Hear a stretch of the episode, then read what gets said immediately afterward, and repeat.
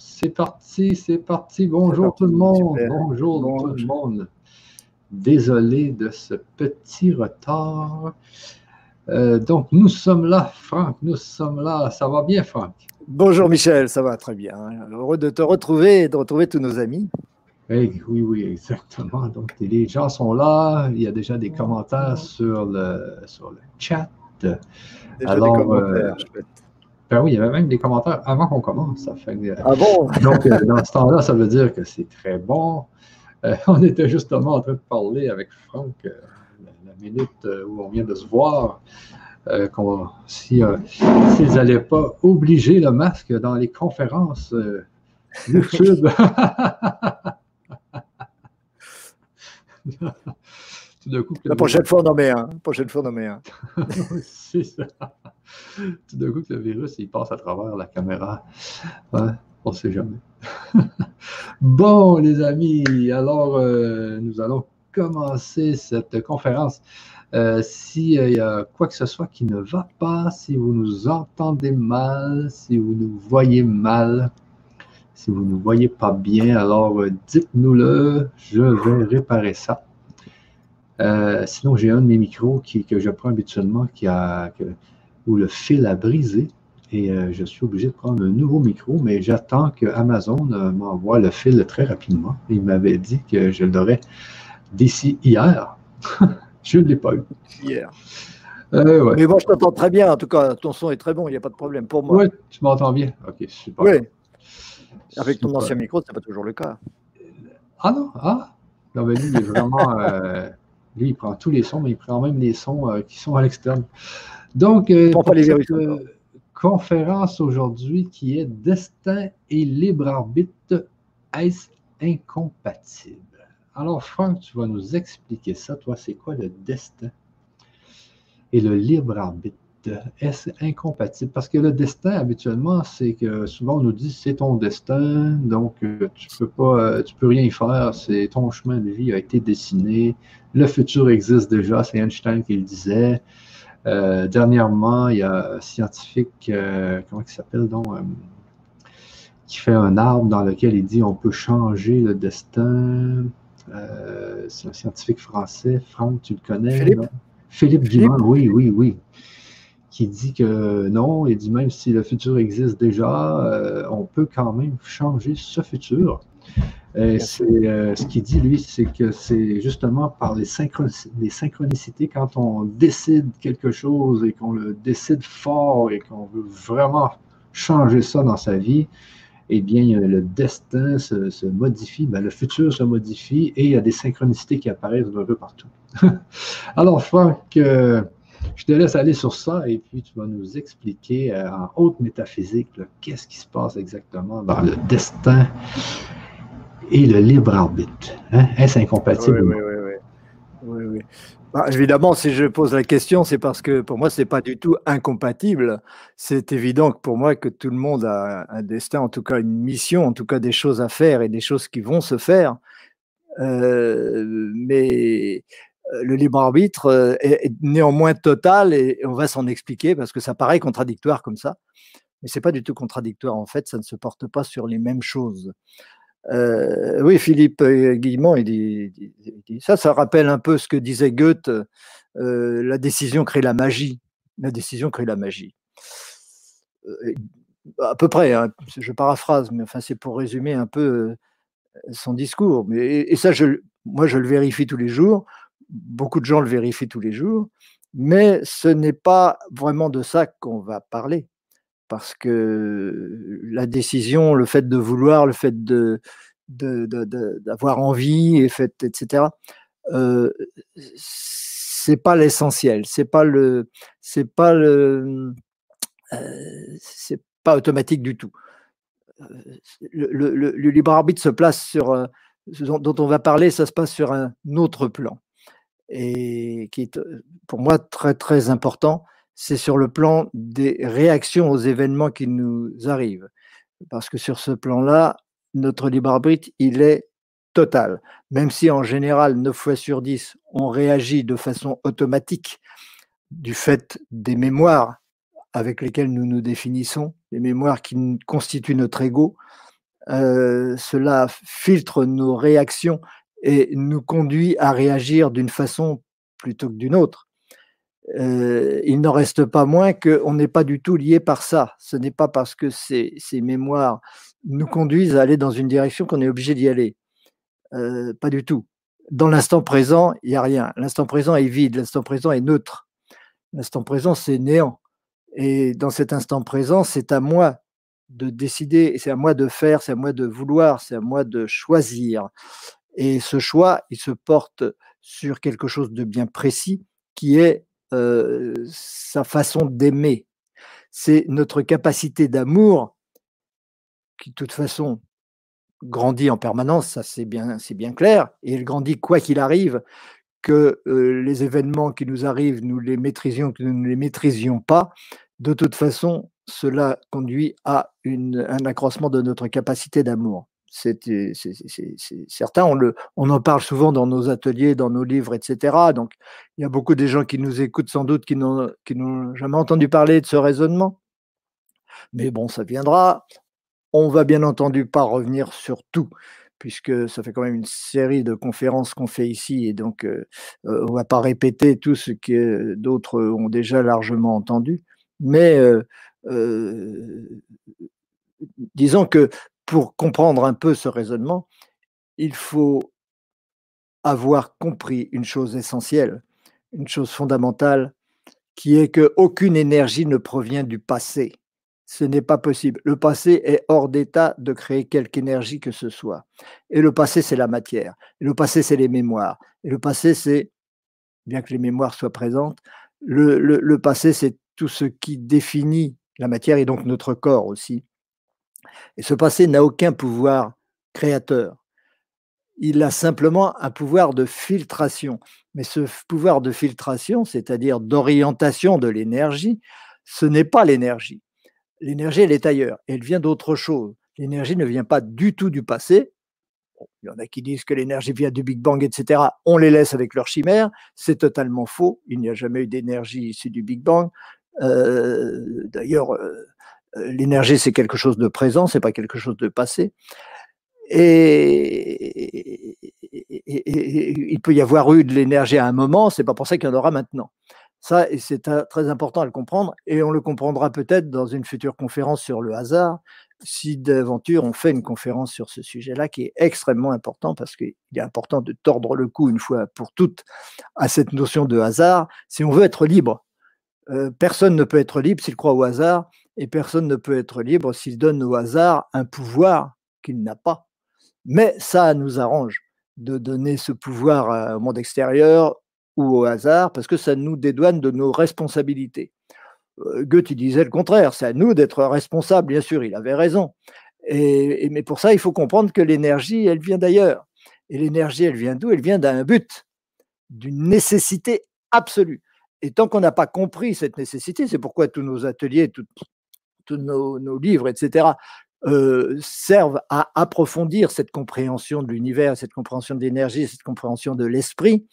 Il faut comprendre quel est le but, pourquoi il y a un but et le fait que ce but est absolument incontournable, que de toute façon, seul ce but crée de l'énergie et permet l'existence d'une énergie.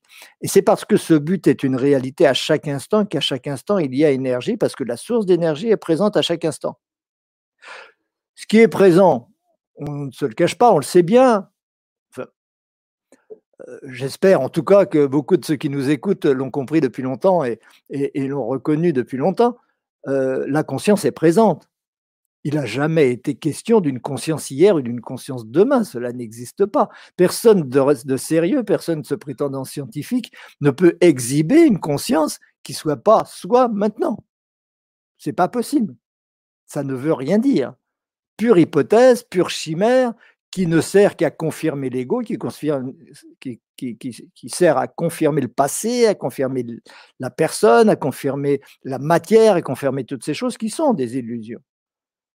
Et c'est bien parce que l'ego a besoin de se définir en opposition à un monde extérieur effectif que le mental, qui est là pour défendre l'ego, on s'en explique et on explique évidemment à, longueur de temps quelle est l'origine du mental et ce que c'est que le mental.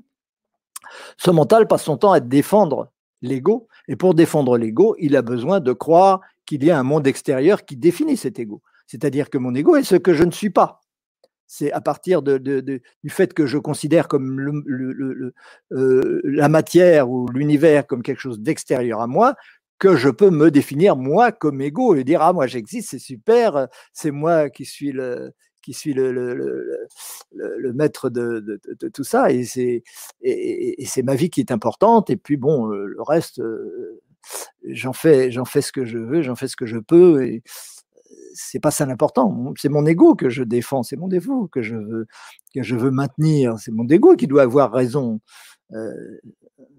toujours on, fonctionne comme ça jusqu'au moment où l'être a fait son inversion spirituelle, c'est-à-dire qu'il commence véritablement à comprendre que l'univers est en lui et non pas l'extérieur. Et, à partir de là, l'évolution spirituelle peut commencer. Tant qu'il n'y a pas cette inversion de conscience, cette, euh, prise de conscience, disons, plus exactement, que l'univers, c'est la forme de ma conscience à un moment donné, et non pas un univers extérieur dont j'aurais conscience. Il n'y a pas du tout un univers dont j'ai conscience, ça ne veut rien dire ça. Pour pouvoir l'affirmer, il faudrait démontrer que cet univers existe. On ne peut pas démontrer que l'univers existe. On ne peut démontrer que soi. Soi est conscience. Bah, ça, c'est certain, il n'y a pas besoin de revenir dessus. Descartes l'a dit d'une autre façon, euh, d'autres l'ont dit avant lui, après lui, etc., d'autres façons, bien entendu. Mais euh, il n'est pas question de revenir là-dessus. Ceux qui veulent revenir là-dessus ne peuvent que se casser les dents. Ils se cassent les dents, ils se continueront de se casser les dents. Et on on le reconnaît en voyant l'impasse dans laquelle se trouvent les sciences, se trouvent les philosophies, lorsqu'elles ne reconnaissent pas ça à la base. C'est vraiment l'essentiel. Soit la conscience, c'est présent et c'est la seule réalité dont on puisse euh, être certain. Euh, à partir de là, on se rend bien compte, on comprend bien que l'univers est dans la conscience. Évidemment. Si j'ai conscience du mur, c'est parce que le mur est dans ma conscience. S'il est extérieur à ma conscience, je ne vois pas comment je pourrais en avoir conscience. Ça va de soi. Ça va de soi, mais en général, on le refuse. Ou on n'en tient pas compte. Eh ben, nous, on apprend ici à en tenir compte. C'est-à-dire qu'on fait des ateliers, on fait des formations, etc., qui permettent d'assimiler euh, une fois pour toutes ce genre de choses, mentalement, rationnellement, hyper rationnellement parce qu'on a toute une série d'ateliers qui vont permettre de développer le supramental par rapport au mental, pour que ce genre de choses aille de soi. Mais ensuite, il faut le vivre. Ensuite, il faut le reconnaître. Ensuite, il faut le manifester. Il faut faire en sorte qu'on n'ait plus de problème, de doute avec ça, et que notre vie en soit illuminée, n'est-ce pas? C'est ça, en réalité, l'illumination, ça veut bien dire ce que ça veut dire. Euh, l'illumination, c'est le fait de voir la lumière en toute chose la lumière en toute chose. Quoi que je vois, je sais que c'est lumière. Mais euh, j'y vois la lumière, ça veut dire quoi? Euh, Étymologiquement, en fait, ça veut dire conscience. Parce que on a toujours traduit euh, le, mot aor, qu'on retrouve dans toutes les traditions occidentales, mésopotamiennes, hébraïques, égyptiennes, phéniciennes, etc. c'est du phénicien, aor, euh, principalement, ça veut dire la conscience. Or, on a toujours traduit ce nom par lumière. Quand euh, dans, le, dans, dans le, la Genèse, lorsque euh, Moïse fait dire à Dieu que la lumière soit, c'est que la conscience soit. Et on a toujours traduit ça par lumière. Or, c'est de là que vient le mot or, c'est-à-dire ce qui est lumineux, ce qui brille, et ce qui est inaltérable, très important ce qui est inaltérable. L'or est inaltérable. La conscience est inaltérable, c'est-à-dire qu'elle est immuable. Et le, nom de la ville de Our, que vous connaissez, euh, qui, est euh, réputée être la plus ancienne ville du monde, ça veut dire aussi la lumière. Et ça veut dire surtout la conscience. Et partout, Ahura Mazda, chez les Perses, etc., Ahura, c'est Aor, c'est la conscience. Et Mazda, c'est la force c'est l'énergie qui en découle, c'est-à-dire en fait l'amour, puisque la seule énergie qui découle de la conscience, c'est l'amour. Il n'y en a pas 36. ça peut paraître une affirmation gratuite aux gens qui ne nous connaissent pas, les gens qui n'ont pas étudié la haute métaphysique, mais c'est une certitude que nous, démontrons à longueur d'années de, dans nos ateliers, nos conférences et nos, et nos livres, surtout parce qu'on ne peut pas toujours tout dire dans une conférence et on est obligé de toujours répéter des, choses qu'on a déjà dites parce qu'il y a toujours des nouvelles personnes qui sinon se demanderaient de quoi on parle. Donc voilà, euh, la conscience est la réalité, la seule réalité présente. Et l'univers la forme de cette conscience à un moment donné, dans l'instant présent, ma conscience, c'est d'avoir cet ordinateur devant moi avec euh, euh, Michel qui, s'agite de tous les côtés pour euh, nous, apporter tous les enseignements qu'il peut contribuer à nous apporter, et, des livres, etc., tout ce que vous voulez. C'est le monde qui nous, qui semble, qui entoure notre ego, qui entoure ce corps, bien entendu. Il ne s'agit pas de dire que l'univers est dans le corps. Mais ce n'est pas du tout ça qu'on dit. On dit l'univers est dans la conscience. Le corps aussi, il est dans la conscience. Ce corps est dans la conscience. Il n'est pas hors de la conscience puisque j'en ai conscience, bien entendu. Mais les autres corps aussi, euh, le voisin, le palier, tout ça, le chat, le chien, sont dans la conscience. Tout est dans la conscience. Ce sont d'autres corps, ce sont d'autres êtres, les palmiers, tout ce que vous voulez. Eh bien, euh, cette reconnaissance que tout est dans la conscience permet d'éliminer la croyance extrêmement pernicieuse qui consiste à croire à l'existence d'un univers effectif indépendamment de la conscience, cette croyance pernicieuse, qui est la même que la croyance dans la matière, la même que la croyance dans l'espace-temps, la même que la croyance dans, toutes ces choses-là, eh bien, euh, cela empêche, bien entendu, de comprendre les choses, de se comprendre soi-même puisque dès le départ, on se place dans l'erreur. Dès le départ, on se place dans le, parti de l'illusion et donc de la matrice, puisque la matrice en découle. C'est une matrice que nous constituons nous-mêmes, euh, justement par peur, pour maintenir l'existence de cet ego, pour maintenir la, croyance dans cet ego. Alors, euh, tout ça pour dire quoi? Pour dire que dans l'instant présent, il n'y a rien.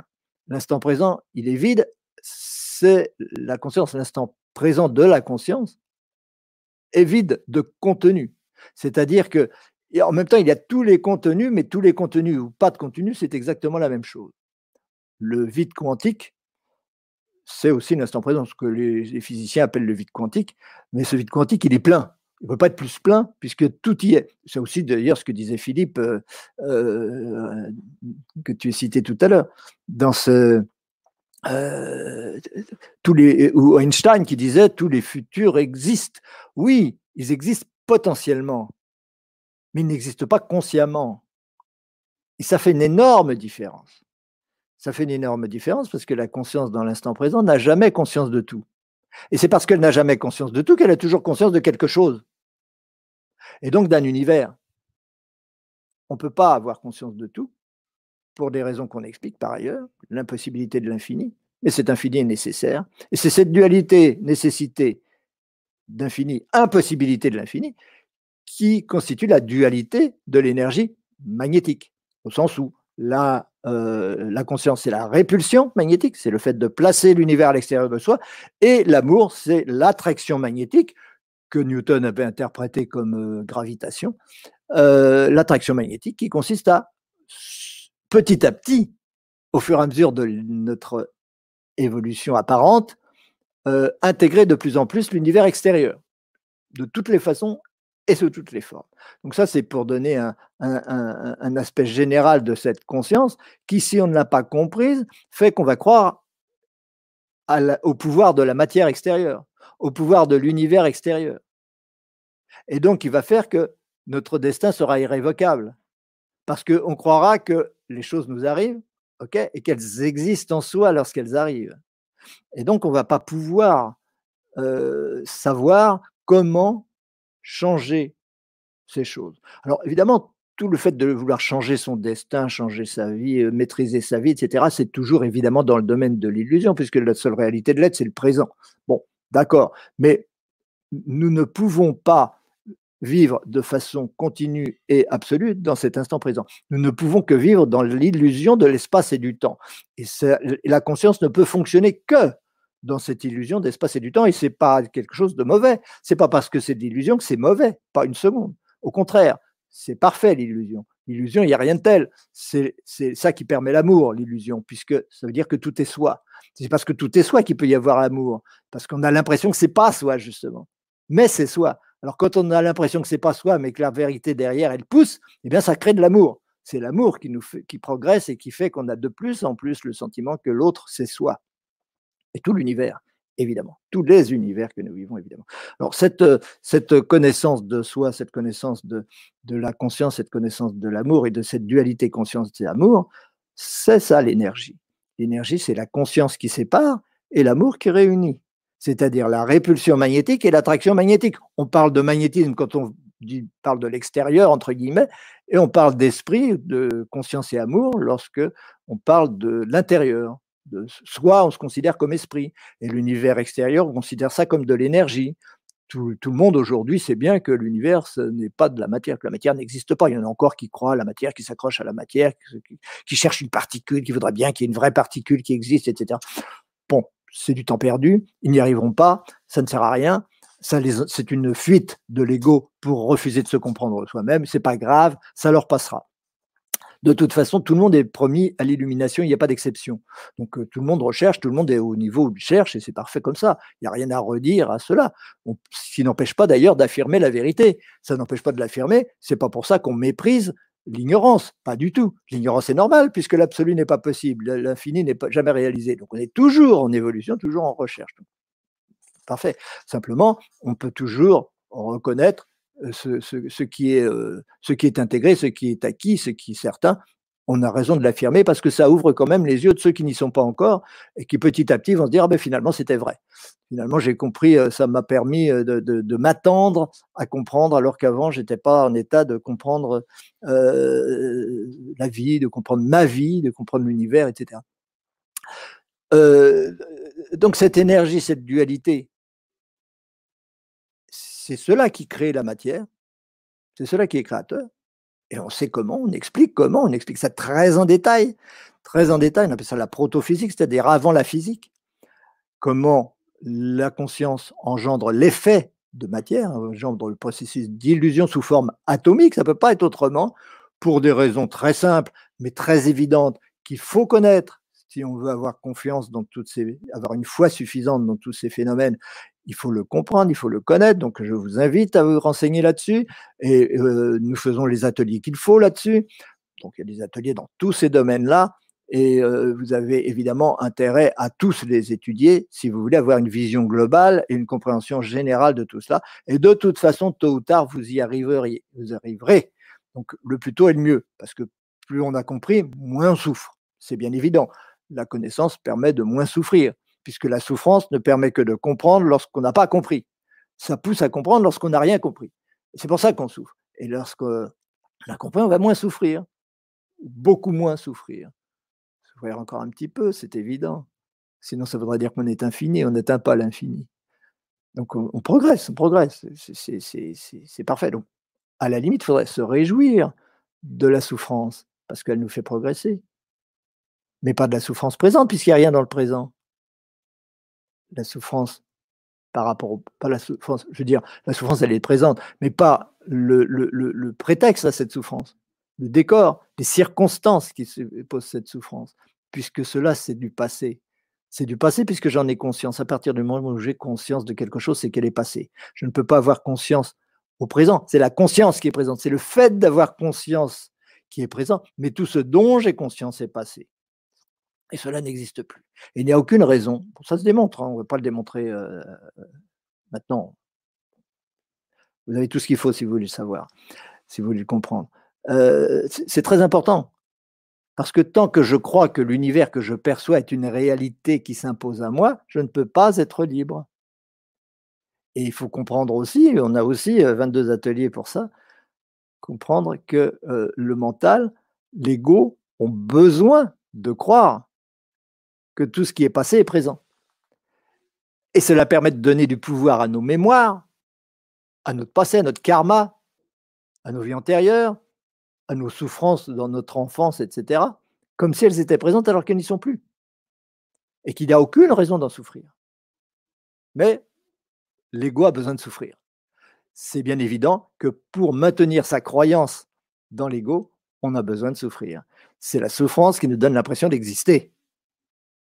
Et c'est pour ça qu'il est si difficile de guérir, parce qu'on ne veut pas guérir. Tant qu'on est attaché à l'ego, on ne veut pas guérir. On pourra faire tous les séminaires, toutes les thérapies qu'on veut, on ne guérit pas. Par contre, une fois qu'on a compris l'ego, il n'y a plus besoin. On a compris. Donc c'est fini. C'est guéri. La compréhension permet la guérison, n'est-ce pas? Guérir, c'est comprendre. Et, et comprendre, c'est guérir. C'est automatique. Donc c'est tout l'un ou tout l'autre. Ou éternellement on se maintient dans cette lutte permanente contre des chimères, ou bien ben, c'est fini. On est libre. Relativement. Dans l'absolu, il n'y a rien. Il n'y a pas de, liberté absolue, il n'y a pas d'amour absolu, il n'y a pas tout ça, il n'y a pas de conscience, il n'y a pas de connaissance absolue. On s'en rapproche. Mais en tant qu'être humain, il y a des limites. En tant qu'être humain, il y a des états à atteindre, des états d'illumination, des états d'éveil à atteindre, de réalisation. La réalisation, ça vient après. La réalisation, c'est la manifestation dans son quotidien de cette illumination. Et ça, c'est une progression. Et on n'a jamais fini de, progresser dans ce sens-là. Mais vous le découvrirez, tout ça, bien sûr. Vous le découvrirez et ça vous arrivera de toute façon. Mais c'est beaucoup plus facile d'aller vers un but lorsqu'on le connaît que d'y aller à l'aveuglette sans savoir du tout de quoi il s'agit ni pourquoi. Parce que là, on va résister, parce que là, on va se raccrocher qu'à la seule chose qu'on connaît, c'est-à-dire l'ego, et donc on ne va pas avancer. On va avancer en souffrant plus.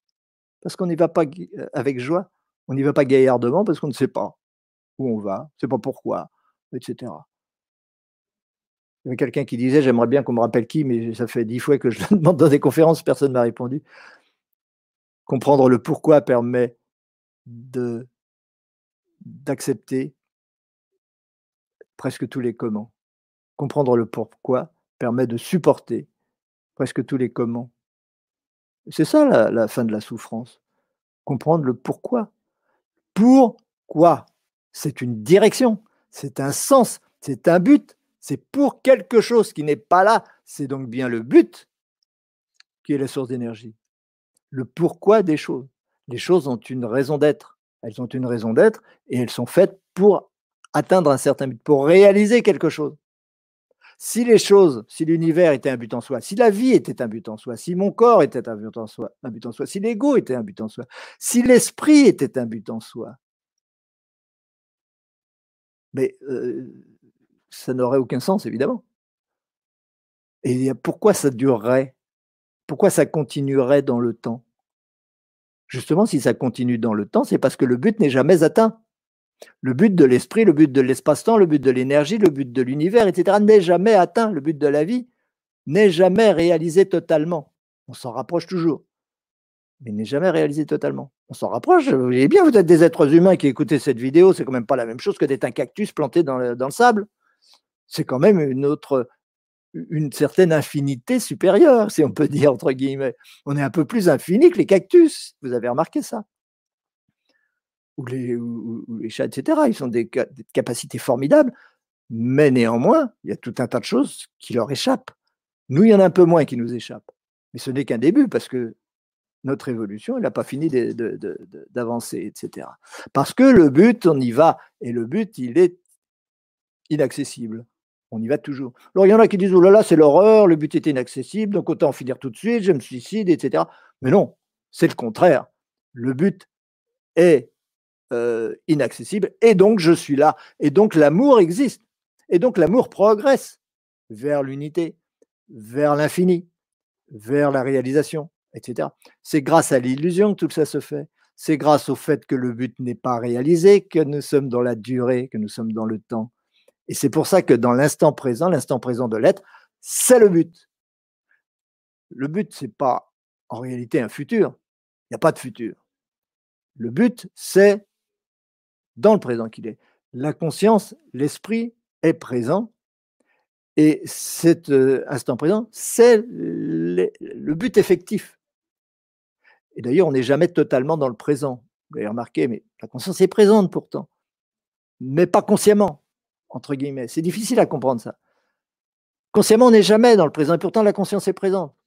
Bon, bah, c'est les paradoxes de l'être, c'est le paradoxe, c'est un paradoxe de l'être indispensable, mais ça vous paraîtra normal et ça ne vous dérangera plus lorsque votre mental aura été suffisamment rééduqué pour passer une coche au-dessus, pour fonctionner de façon supramentale, pas seulement mentale mental, tant qu'il défend l'ego, c'est le mental euh, euh, élémentaire.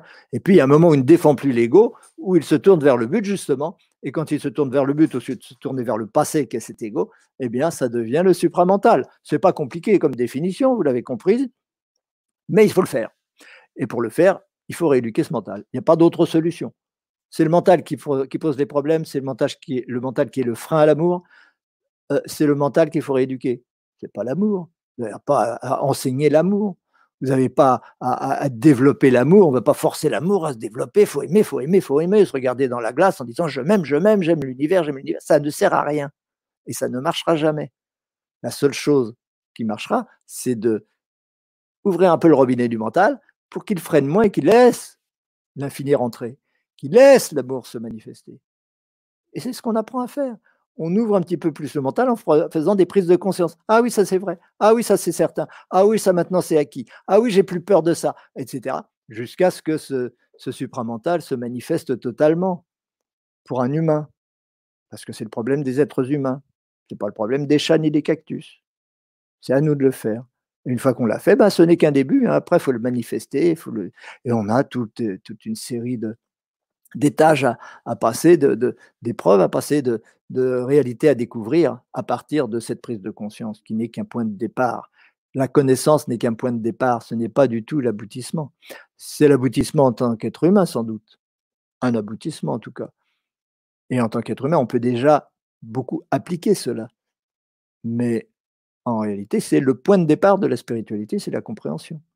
Qu'il n'y a pas la compréhension, bon, bah, on cherche, on essaye, on, médite, on fait des choses qui sont très intéressantes, très importantes, on fait des exercices, bon, ok. Mais il manque l'essentiel. Il manque l'essentiel. Il manque la prise en charge, la maîtrise du robinet. On, ne sait même pas qu'il y a un robinet. On ne sait pas ce que c'est que le robinet. On ne sait pas ce que c'est que le mental. On ne peut pas agir dessus. après, après, on agit dessus, puis on dit, ah bah c'est bien, on peut ouvrir plus, et puis on peut ouvrir encore plus, et puis on ouvrir encore plus, et puis voilà, et puis ça coule. Et ça, c'est ce qu'on appelle grandir en amour. Et grandir en amour, c'est par rapport à donc, ce qu'on vit. Et euh, euh, la liberté, parce que notre sujet, il ne faut quand même pas le perdre de vue, c'est le libre arbitre et le destin. Bien, tant que je n'ai pas pris la maîtrise de ce robinet mon destin va s'imposer à moi sans que je puisse y changer grand-chose, je ne vais pas changer grand-chose, même en décidant, même en voulant, ça ne va pas changer grand-chose, même en visualisant, ça ne va pas changer grand-chose. De temps en temps, oui, de temps en temps, ça va fonctionner, etc. Parce que les décisions ou les volontés que je prendrai correspondront à mes besoins spirituels. Mais dans bien des cas, ça ne correspondra pas du tout à mes besoins spirituels parce que ces désirs, ces décisions, ces volontés, etc., dépendront uniquement de mon ego. Et donc seront totalement illusoires. Ont pour but de confirmer cet ego, alors que le but est tout contraire à ça. C'est de remettre en cause cet ego pour reconnaître qu'on est tout autre chose qu'un ego, que l'ego est une illusion totale. Alors vous comprenez bien que tant qu'il y a attachement à l'ego, il n'y a pas de liberté, il n'y a pas de libre arbitre non plus. Parce que voulant confirmer mon ego, chaque fois que je vais être face à une situation que je crois réelle, puisque j'ai besoin de croire qu'elle est réelle pour confirmer ce que je suis séparé de cet événement. Donc, je vais faire en sorte que cela existe. Donc, je lui donne un pouvoir énorme et en même temps, par contre-coup, ça me permet de donner un pouvoir énorme à cet ego, qui est une masse de mémoire, une masse de passé, tout un tas de choses qui n'ont pas euh, euh, de réalité, en fait, puisqu'ils sont plus là. Les vies antérieures, etc., sont plus là. Ce qui reste là, c'est l'enseignement que j'en ai tiré, l'expérience que j'en ai tirée. Ça, oui, ça reste. Mais si je donne donc du pouvoir à cet ego, à cet univers, eh ben, j'ai besoin que cette, euh, ce rapport de force existe. Et donc, euh, ce rapport de force, il va se maintenir parce que je ne veux pas du tout le changer. Alors je veux faire croire, ah oui, mais je voudrais bien changer mon univers. J'ai pas de sous, je voudrais être riche. J'ai pas d'amour, je voudrais rencontrer la, personne de ma vie. Ah oui, on peut toujours le dire. Ça va changer quoi Puisque de toute façon, on veut être en opposition à ce monde? On ne veut pas faire l'unité. On veut rester soi en tant que personne et on veut que l'univers reste ce qu'il est. Notre ego, il a un complémentaire qui est l'univers que je vis. Chacun vit un univers personnel.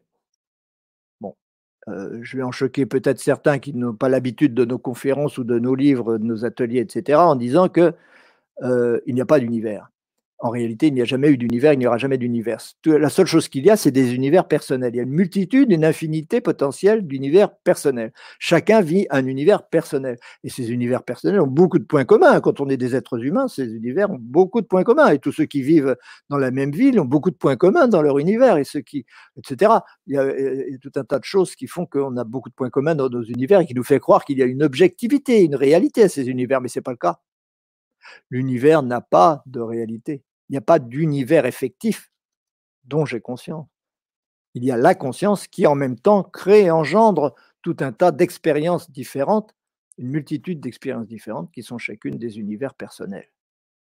C'est pourquoi, euh, je dis souvent, nous ne sommes pas plusieurs esprits ayant conscience d'un univers, nous sommes un seul être ayant conscience d'une multitude d'univers personnels différents, tous distincts, tous différents. À mon ego correspond mon univers. Ben évidemment, vous n'allez pas vivre l'univers d'un autre. Et puis un autre ne va pas vivre le vôtre. Ça voudrait dire quoi? Mais ça, ça s'explique et ça se démontre très rationnellement, hyper rationnellement, donc scientifiquement. Mais pas physiquement. Parce que faire des démonstrations physiques, c'est ne rien démontrer du tout, puisque la matière n'existe pas. Comprenez bien ça. Vous ne pouvez pas faire des démonstrations physiques, vous ne pouvez faire que des démonstrations rationnelles. Mais pour ça, il faut aller très loin dans la rationalité dans l'hyper-rationalité, il n'y a pas d'autre solution.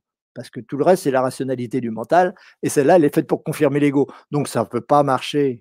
Ça ne peut pas marcher. Cette rationalité du mental, elle va créer de la physique. Elle va créer une, recherche de connaissance de la matière parce qu'elle veut croire à la matière. Ça ne peut pas marcher. Bon, passons à ça. Passons là-dessus. C'est l'épistémologie. On en, on en a beaucoup parlé, on en parlera encore. C'est très important approfondissez ça dans nos ateliers, parce que de toute façon, vous ne trouverez pas ailleurs. Hein. Il n'y a pas d'autre solution, il n'y a pas d'autre voie pour comprendre ça que l'hyperrationalité athémienne et donc euh, ce que j'appelle la métaquantique, c'est-à-dire la haute métaphysique, la haute métaphysique qui part du néant, parce que si on ne part pas du néant, eh ben on part de quelque chose. Et si on part de quelque chose, on ne comprendra rien. Ça veut simplement dire qu'on veut confirmer qu'il y a quelque chose et donc on est encore dans l'ego. Donc ça en tourne en rond et puis voilà. Donc euh, euh, ce que je veux dire, c'est que ce n'est qu'une fois qu'on a renoncé, qu'on a compris. C'est pas un effort de renoncer à l'ego, puisqu'on a compris. On est ravi de renoncer à l'ego. C'est pas euh, c'est pas une catastrophe, c'est pas un malheur, c'est pas euh, de, renoncer à l'ego. C'est merveilleux, c'est magnifique. On dit ah quel soulagement, quel soulagement. La principale source de souffrance, ting, disparue. C'est magnifique. Et eh ben une fois que on a abandonné cet attachement à l'ego parce qu'on a compris, parce que le mental n'est plus attaché à défendre l'ego, mais qu'il a une véritable volonté de se tourner vers le but, vers le grand but, eh bien, à ce moment-là, qu'est-ce qui se passe? L'univers perd son pouvoir, l'univers extérieur perd son pouvoir, le passé perd son pouvoir, les mémoires perdent leur pouvoir, le karma perd son pouvoir, et ainsi de suite. Et alors, c'est qui le pouvoir? Ben, C'est soi. Parce que la conscience, elle est toujours là. Mais elle est libre. C'est là toute la différence. Pas absolument libre. On ne va pas vivre sans mémoire, on ne va pas vivre sans corps, on ne va pas vivre sans ego. Mais il n'y a plus l'attachement à ça. C'est-à-dire qu'on ne s'identifie plus à ça, on n'en a plus besoin. On n'a plus besoin de confirmer cela. Tout ce qu'on veut, c'est au contraire que ça disparaisse de plus en plus et que ça change de plus en plus et qu'on s'ouvre de plus en plus à plus d'amour, à plus d'infini, à plus de connaissance, à plus d'unité. Mais c'est ce qui se passe, évidemment. C'est ce qui se passe et ce qui va se passer de plus en plus. Euh, parce que c'est impossible de faire autrement. Il n'y a pas de marche arrière possible. Une fois que vous avez compris, pris une, prise de conscience, compris que si j'ai conscience d'une chose, c'est que cette chose est dans ma conscience. Vous ne pouvez plus faire marche arrière. Petit à petit, Bon, vous pouvez y résister tant que vous voulez, mais petit à petit, ça va faire son chemin. Petit à petit, ça va fonctionner. il faut s'y habituer, etc. Et alors, à ce moment-là, lorsque il n'y a plus cet attachement à l'ego, ben, il n'y a plus d'attachement à l'univers, donc l'univers n'a plus ce pouvoir. À ce moment-là, mes décisions veulent dire quelque chose, puisque mes décisions ne sont plus les décisions dont on parlait au début, les décisions qui créent la magie. Elles ne sont plus liées à l'ego. Ce ne sont plus des désirs égotiques. Ce ne sont plus la, la satisfaction de chimères mentales qui ont pour but de confirmer ce que j'étais ou ce que je suis, ce que je crois être. Ça va être tourné vers le but. Donc à partir du moment où je me tourne vers le but et que mes décisions sont alimentées par l'énergie universelle, eh bien je profite de toute cette énergie universelle créatrice qui crée les moyens de la manifestation de mes décisions. Et alors mon univers peut changer du jour au lendemain très rapidement. Et croyez-moi, il va changer. Alors, euh, par rapport à cette, euh, cette, ce destin que nous, généralement, nous vivons des événements en disant, bon, bah, euh, ces événements existent, je ne peux pas y échapper, et j'essaye de me positionner par rapport à ça, eh bien, quand on n'a pas fait ce cheminement, l'ego il va réagir au premier degré, il va réagir en se disant, en puisant dans ses mémoires, comment on réagit à ça? Il va réagir mécaniquement, en fonction de ses mémoires, donc, mécaniquement, en fonction d'expériences passées, en fonction de peur, en fonction d'espérance euh, égotique, etc. Tout un tas de choses qui vont faire que la réaction va être automatique. La réaction aux événements est automatique. C'est-à-dire que par rapport à telle situation, je me mets en colère on me dit tel mot, ah non, ça je ne veux pas entendre parler. On, me, on rencontre telle personne, celle-là je ne veux pas la voir. On va euh, vivre tel, peu importe dans quel domaine, dans tous les domaines, vous connaissez ça. On a des réactions automatiques. Mais elles sont souvent inconscientes aussi, ces réactions. C'est-à-dire qu'on ne s'en aperçoit même pas. On ignore nos réactions par rapport à ceci ou par rapport à cela, et pourtant on les vit, et pourtant on les manifeste, et les autres les vivent et les ressentent. Et qu'est-ce qu'on va changer alors dans tout ça? Et tout. On va tout changer puisque après, ce ne sont plus les mémoires qui décident.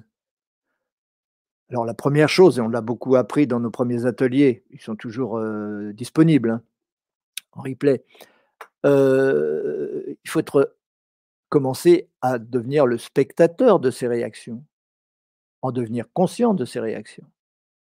devenir conscient de ces réactions, c'est pas facile, puisqu'on s'identifie à ça. On s'identifie à ces réactions. Alors après, il faut se observer ce à quoi on s'identifiait. Eh ben, c'est déjà un premier pas pour ne plus être l'ego, puisque l'ego, j'en suis spectateur. Donc je ne suis plus l'ego. J'en suis peut-être encore attaché, j'y attache peut-être encore trop d'importance, etc. Très bien, mais l'ego, c'est important, il n'y a pas de raison de le mépriser. mais par rapport à cet ego, je vais garder des habitudes, etc. Bon, ok. Mais lorsque je suis vraiment spectateur, alors je ne suis plus l'ego. Je ne peux pas être spectateur de mon ego en étant l'ego, c'est pas possible. L'ego, il réagit comme ça spontanément. Je suis cette réaction. Je suis cette pensée, je suis ces émotions, je suis, etc. Ben non, je ne suis pas du tout ça. Je peux être observateur de ces émotions, je peux être observateur de ces pensées, je peux être observateur de ces paroles, observateur de ces actes, etc. Et alors, si j'en suis observateur, autant que ça servait quelque chose. Mais si par ailleurs, j'ai également compris quel est le but, j'ai compris pourquoi j'ai un ego, pourquoi je suis incarné, pourquoi j'ai un destin, pourquoi je vis, pourquoi je meurs aussi d'ailleurs, c'est très important. si j'ai compris ça, je ne vais pas simplement être spectateur de mon ego et de mes réactions, je vais aussi faire appel à cette énergie que je suis même si je n'en ai pas encore totalement conscience et je n'ai pas encore totalement intégré le fait d'être le but, d'être l'énergie créatrice, parce que je suis l'énergie créatrice, soit est l'énergie créatrice, mais je fuis cela dans l'espace et dans le temps pour me croire autre chose, me croire une créature et non pas le créateur. Toute l'erreur est là. Mais si je me considère déjà, si j'ai déjà compris mentalement que je suis le créateur et qu'il n'y a plus de doute là-dessous, que tous les doutes sont évacués, que la croyance en la matière, c'est terminé. Croyance au Big Bang, c'est terminé. Plus jamais on ne reviendra là-dessus. Euh, eh bien, à ce moment-là, euh, euh, ce détachement fait que je peux m'identifier à ce que je suis réellement, au moins un peu, au moins un peu, de plus en plus, jamais totalement, mais au moins un peu, c'est déjà beaucoup. Parce que là, je vais être déjà un petit peu créateur et responsable. J'observe mon ego, ok, c'est une chose, mais en plus de ça, je sais que par rapport à cet ego qui a des réactions automatiques, mais je peux créer une autre réaction, puisque je ne suis pas lié par mes mémoires, puisque je ne suis pas mon passé, je suis mon but. Le futur, diraient certains. Je suis le but. Donc je suis la source créatrice.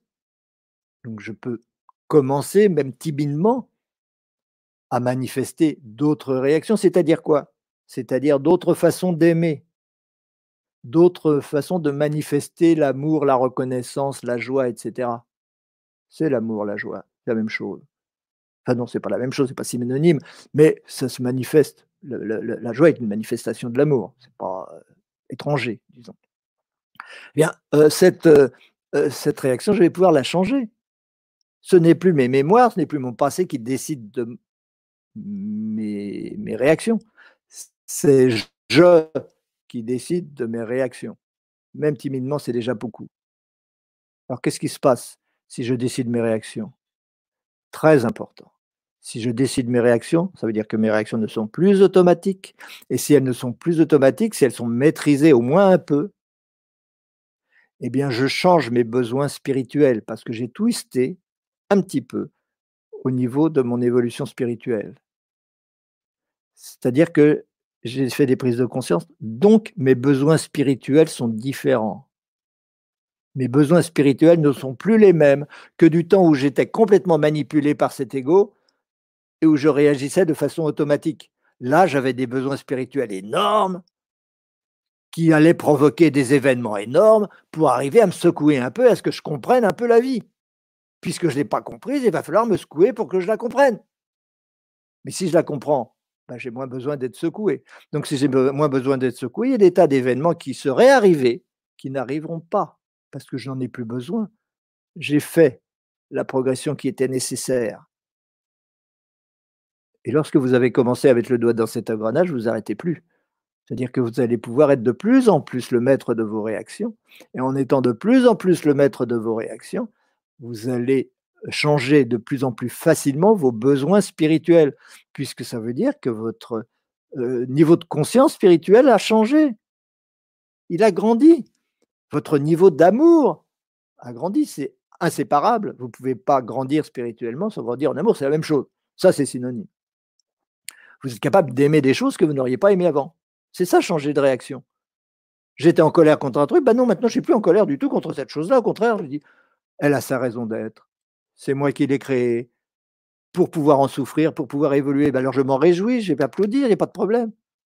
Ça, c'est intégrer les choses et ça, c'est de l'amour. Donc ça, c'est de l'amour que je manifeste qu'auparavant, j'étais incapable de manifester. Donc j'ai changé spirituellement, donc j'ai changé mes besoins spirituels. Si j'ai changé mes besoins spirituels, puisque c'est ça qui, euh, qui attend le but pour créer les choses, les événements. C'est pas magique, c'est comme ça, c'est systématique, c'est automatique et c'est scientifique, il n'y a pas de problème et c'est démontrable. Puisque ce, ce, but va créer d'autres choses, il va m'arriver d'autres événements qui correspondront à mes nouveaux besoins spirituels. Et si j'en prends l'habitude et si de plus en plus je maîtrise mes réactions, eh bien, petit à petit, je vais de plus en plus être moi-même cette, euh, cette euh, énergie créatrice qui engendre ces événements, et donc je vais être de plus en plus libre, et mon libre arbitre, et ma, liberté, elle va être totale, pas totale, totale, mais elle va être de plus en plus grande, disons. Ce qui n'empêche donc pas que le destin est une réalité par rapport à l'ego, par rapport à l'attachement à l'ego, etc. C'est-à-dire que lorsque j'ai certaines réactions systématiques euh, par rapport aux événements, eh bien, je suis sur des rails spirituels qui vont me conduire automatiquement à certains événements sans lesquels je ne peux pas progresser. Ça, ça fait partie d'un destin, on, d'un karma en tout cas, quand on n'en est pas très content. Ce qui n'empêche pas que le destin a aussi une autre signification qui est la mission de vie. Chacun a aussi une mission de vie, mais ça, on ne va pas en parler aujourd'hui. C'est encore un autre sujet qui nous demanderait une heure, deux heures, trois heures, euh, dix heures de conférence. Et donc, chacun a une mission de vie et chacun est là pour reconnaître cette mission de vie et la manifester. Mais bon, dans le sens primaire de destin, qui est les choses qui m'arrivent et que je ne maîtrise pas, je me dis pourquoi ça m'arrive et qu'est-ce que j'ai fait au bon Dieu pour qu'il m'arrive une chose pareille, eh bien, euh, dans ce cadre-là, je sais qu'il y a possibilité de se libérer de ça. Euh, mais ce destin est une réalité parce que c'est en réalité toujours la manifestation de mes besoins spirituels. Donc il y a toujours un destin. C'est toujours la manifestation de mes besoins spirituels. Si mes besoins spirituels restent toujours les mêmes parce que j'ai rien compris et que je continue de fonctionner de la même façon et d'aimer de la même façon, eh ben, mon destin, il va revenir, revenir, revenir, revenir jusqu'à ce que je comprenne. Mais si j'ai commencé à me détacher de cet ego et à m'identifier à ce que je suis vraiment, être spectateur de cet ego, à aimer cet ego, à regarder l'univers non pas comme quelque chose d'extérieur, mais comme la forme de ma conscience dont j'ai besoin pour que cet ego puisse fonctionner. Et ainsi de suite, donc être dans la gratitude par rapport aux événements, c'est-à-dire développer l'amour. Eh bien alors je change mes besoins spirituels. Et à chaque nouveau besoin spirituel correspond un nouveau destin. J'ai changé mon destin. Là, ça fait aucun doute. J'ai changé mon destin. Il n'y a pas à se poser la question est-ce qu'on peut changer le destin? On peut changer le destin. C'est toujours un destin, mais on peut le changer. Parce que chaque fois, il y aura des besoins spirituels de toute façon. Et donc, à chaque besoin spirituel correspondra un destin. Alors, vous allez dire, s'il y, a, s'il destin, c'est qu'il n'y a pas libre arbitre. Mais si, justement, puisque votre libre arbitre, ça a été de changer de réaction et donc de changer vos besoins spirituels. Là, votre liberté, elle est totale. Notre liberté, elle est totale. Nous pouvons à chaque instant observer l'univers que nous nous sommes créés, parce que nous avons compris que nous nous sommes créés et que ce, univers, quel qu'il soit, est la manifestation d'un besoin spirituel, donc je peux comprendre quel est mon besoin spirituel et je peux me réjouir automatiquement, évidemment que cela soit produit, puisque c'est la manifestation d'un besoin spirituel pour mon évolution spirituelle. Donc, quoi que ce soit, je peux m'en réjouir. Mais si je m'en réjouis, parce que j'ai compris, si je m'en réjouis, ça veut dire que j'ai changé mes besoins spirituels, puisqu'avant, je m'en réjouissais pas. Avant, je disais, ah, il m'est arrivé encore un truc, euh, c'est pas possible, ou j'en ai marre, ou, ou, euh, ou des réactions euh, de, possession, de pouvoir, de tout ce que vous voulez, qui sont des réactions souvent automatiques. J'ai plus ces réactions-là. Mon libre arbitre, il est total. À chaque instant, je peux être observateur de ça. Et tiens, c'est comme ça que je réagis. Tiens, je suis en colère.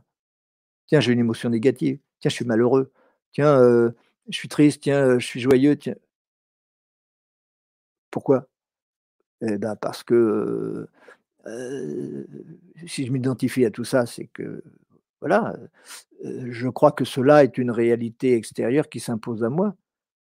Je n'ai pas compris que c'était la manifestation de mes besoins spirituels. Lorsque je l'ai compris, eh ben, je dis, bah voilà, je vis une situation, c'est du passé. Par rapport à cette situation passée, ma mission, mon devoir, c'est d'avoir une réaction d'amour, d'amour plus grand. J'ai cette réaction d'amour plus grand, c'est pas compliqué puisque j'ai compris. J'ai la foi dans le but, donc je sais que cela est pour mon bien. J'ai aucune raison de ne pas être dans la gratitude. Donc je vais progresser dans cet amour-là. Et bien mon besoin spirituel change. Et vous allez vous rendre compte à quel point c'est immédiat. Parce que lorsque vous, c'est dans le présent que tout ça se passe. Dans le présent qu'on crée notre univers. Et que si dans le présent je change mon besoin spirituel, très rapidement je change les situations. Tiens, comme par hasard, il y a quelqu'un qui me téléphone. Ah ben voilà la solution à mon problème, merci ou comme par hasard, il va se passer autre chose, une situation va se débloquer, bah, je voulais un appartement, il y a quelqu'un qui le libère. Alors ça, c'est miraculeux, c'était inattendu. J'étais en train de me prendre me martel en tête pour bah, trouver une situation. Vous dites, ah, je m'aperçois petit à petit que je suis créateur vraiment et que ce que j'avais décidé se manifeste. Parce que ce que j'avais décidé était dans l'ordre du but et non plus dans la recherche de confirmation du passé de l'ego. C'est l'un ou. Ou bien je vais vers le but, ou bien je m'attache à la matière. Et ce choix, il doit se faire. C'est la mission de l'être humain que de faire ce choix. Certains ont fait le choix du malin, on dit, du diabolique, l'ego, en quelque sorte. Certains font le choix inverse, ont compris qu'ils ne sont pas l'ego et qu'ils ont envie de euh, réaliser l'unité. Toujours rechercher l'unité, toujours l'unité, toujours l'unité, toujours l'amour, toujours la paix. Euh, pour cela, euh, les choses sont devenues simples. La voie du destin est devenue la voie de la liberté. Chaque événement sur, notre, sur le chemin de notre destin devient une bénédiction. Il en a toujours été un, une, mais on s'en apercevait pas. Maintenant, on s'en aperçoit. Et le fait qu'on s'en aperçoit fait qu'on n'a plus besoin de problèmes. On n'a plus besoin des mêmes difficultés. Nos besoins spirituels ont changé. J'ai toujours été libre de les changer. Et pendant des vies et des vies et encore des vies, je ne les ai pas changés volontairement. Parce que j'avais rien compris. Bah maintenant, vous allez commencer à comprendre. C'est pour, pour ça qu'on est là. C'est pour ça qu'on a créé toute cette série d'ateliers dont on vous parle depuis quelques mois et qu'on va reprendre gaillardement à partir de septembre. Et j'espère que vous y serez nombreux. Et on vous y attend. Et vous pourrez, comme cela, y exprimer votre propre expérience et, demander les, les, clés qui pourraient vous manquer à un moment ou à un autre. Et vous allez voir comme ça va vous faire avancer plus rapidement. Merci de votre attention.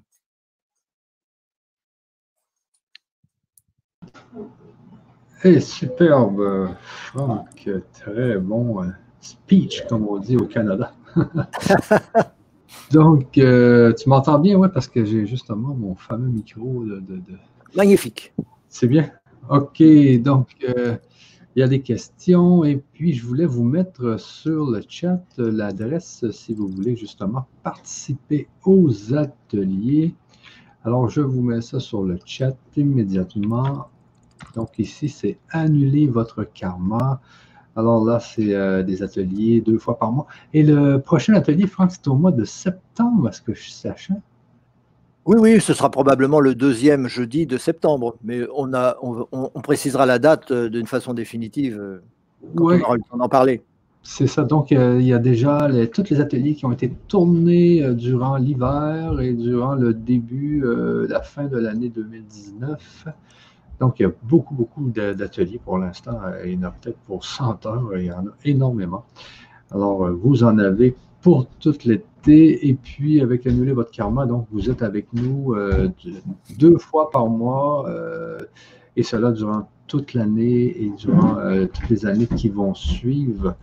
Alors, c'est comme Franck vous dit, c'est toujours des prises de conscience qui vous permettent vraiment là, de d'évoluer dans ce fameux monde, d'évoluer et de souffrir beaucoup moins. Comme tu dis souvent, que c'est la, c'est la connaissance qui va nous permettre de justement de ne pas souffrir. Hein. Et euh, je, voulais justement vous montrer, les amis, parce que j'ai acheté ça, Franck. Je ne sais pas si tu avais vu ce que j'ai acheté. Là. Ah, pas du tout. Attends, attends, j'essaie de voir mieux que ça. C'est des aimants qui sont en, forme euh, ronde, comme, euh, comme. Ah, magnifique. Génial. Là, j'en ai acheté plusieurs. Oui. Tu vois ici. Et, donc, et, donc, il s'attire dans toutes les positions. Est-ce qu'il s'attire dans toutes les positions Pareil? Ce que je fais, j'ai essayé de faire comme, euh, tu sais, quand la Terre a fait ça, là, oui. tu vois, je ne peux pas aller me coller dessus. Parce qu'il y a toujours répulsion, attraction. Tu vois, quand je fais ça. Oui, oui, oui, je vois ça. Mais euh, euh, s'ils sont parfaitement sphériques et qu'on a un pôle au centre, un pôle à la périphérie, on n'arrivera pas à faire un système de rotatif comme ça. Ah ouais? C'est parce que les, les, pôles se situent l'un par rapport à l'autre, se séparent l'un par rapport à l'autre, que, la, que le, les, mouvements orbitaux se créent, les ah mouvements atomiques se créent. Euh, si euh, chaque particule avait un pôle au centre et un pôle à la périphérie, ça ne fonctionnerait pas. Donc si elles sont parfaitement sphériques, ça ne fonctionne pas. Et d'ailleurs, aucune planète n'est parfaitement sphérique. Il y a toujours une, euh, certain, euh, une homogénéité euh, qui fait que les pôles sont situés quelque part. Et donc, ah. c'est cette position des pôles qui fait qu'il peut y avoir attraction et répulsion, effectivement. Sinon, il n'y aurait pas attraction et répulsion. Il y aurait chute systématique. Enfin, c'est des, détails que vous comprendrez plus tard. sur la Terre, par exemple, il y a le, pôle, le pôle nord et le pôle sud, et on sait que les pôles peuvent même changer de place hein, avec l'histoire du. C'est pas la même chose. C'est pas la même chose. Le, il y a un pôle nord géographique et un pôle sud géographique qui, eux, peuvent se déplacer, même, même se multiplier. Il peut y avoir plusieurs pôles, plusieurs endroits a des pôles, parce que ça, c'est la surface de la Terre. C'est le, les, couches supérieures du magma. Et c'est cela qu'en général, on étudie. On n'étudie pas les vraies polarités de la Terre qui sont vraiment très profondément dans le noyau. Euh, ils sont à, ils sont beaucoup plus profonds que ça, et ça, on ne les connaît pas. Et ceux-là font que c'est ceux-là qui dirigent la, rotation de la Terre. Ce n'est pas les pôles géographiques qui, eux, peuvent varier. Euh, donc, euh, il ne faut pas tenir compte trop de ça. Certes, les pôles peuvent euh, changer, mais ce qui compte, c'est les pôles au niveau du noyau. Et les pôles au niveau du noyau ne sont pas non plus un au centre, un à la périphérie, parce que ce n'est pas sphérique la Terre n'est pas totalement sphérique. On sait, la, Lune n'est pas sphérique, la Terre est, est un peu aplatie, etc. Il y a toujours une certaine différence. Ah, ok, ok, ok. Puis ce que j'aimais aussi, parce que j'écoutais justement le module 4 du projet Métaquantique, pour ceux qui veulent, euh, qui voudraient l'écouter, euh, qui voudraient avoir accès directement à toutes les, euh, connaissances de Franck, eh bien, c'est le projet Métaquantique je vais vous le mettre aussi sur le chat. Alors, ça, c'est le gros projet qui, euh, qui englobe tout, tout, tout, tout, tout, tout, tout. Euh, les ateliers. Il englobe aussi euh, vraiment tous les modules du niveau 4 qui sont vraiment les modules où vous allez en profondeur dans l'hyper-rationalité. c'est assez puissant, les amis. Je vous le mets ici à nouveau. Oui, il ne faut pas se il ne faut pas s'inquiéter de ça en se disant euh, par quoi je commence, est-ce que c'est ça ou est-ce que c'est ça, est-ce que ça ne va pas faire double emploi Non, ça ne fait pas double emploi. De toute façon, on peut rentrer par plusieurs portes d'entrée, on peut commencer par la fin, on peut commencer par le début. Ça, c'est comme vous le sentez. Mais, et de toute façon, la totalité, euh, ça ne fait pas double emploi. C'est des développements différents dans différents domaines. Et on peut être plus intéressé par un domaine que par un autre, alors autant en profiter et rentrer par cette porte. De toute façon, ça amènera aux autres à un moment ou à un autre. Ouais, c'est ça. Et, justement, j'écoutais euh, hier, je pense c'est hier, oui, justement, et tu disais qu'il y a seul l'aimant qui est, euh, qui est en équilibre. Tout le reste n'est. Euh, tout le reste, c'est-à-dire nous, les hommes, les autres métros, etc., ne sont pas dans, le, dans cet équilibre de l'aimant. Il y a juste l'aimant qui a vraiment la répulsion. Oui harmonie. Je ne sais pas trop comment tu disais ça, mais euh, vraiment. Oui, c'est vrai que c'est vrai que l'aimant, c'est l'archétype de l'univers, de l'être, avec une égalité, euh, une vraie égalité entre attraction et répulsion. Et plus on descend dans la manifestation, euh, plus cet équilibre est remis en cause. Mais globalement, il n'est pas remis en cause. C'est-à-dire que à, un instant donné, tout l'univers est égal à zéro parce que la, dualité euh, nord-sud est parfaite. Mais au niveau de chaque individu, c'est très différent. Et chacun d'entre nous a une tendance à être plus ou moins répulsif ou plus ou moins attractif, vous le savez bien. Euh, on peut. Et c'est encore euh, une autre façon de parler de ces réactions par rapport aux événements qui nous arrivent. par rapport à un événement, je peux être plus ou moins en répulsion ou en attraction. Alors, plus je vais être en répulsion, plus ça va confirmer mon ego, plus je vais être en attraction, plus ça va le remettre en cause et plus ça va me, me, mettre euh, dans, dans, cet équilibre de l'aimant qui sera euh, vraiment euh, parfaitement équilibré entre attraction et répulsion. Mais bien souvent, on privilégie l'ego alors que être en équilibre, c'est privilégier le but qui est la dualité absolue, la dualité effective. Bon, c'est un peu compliqué à, expliquer ça, c'est pas grave. Euh, l'important, c'est de comprendre qu'en tant qu'être humain, on peut prendre exemple sur l'aimant comme, euh, comme modèle, parce que on est là pour être capable de donner autant que de recevoir et de bien distinguer les deux.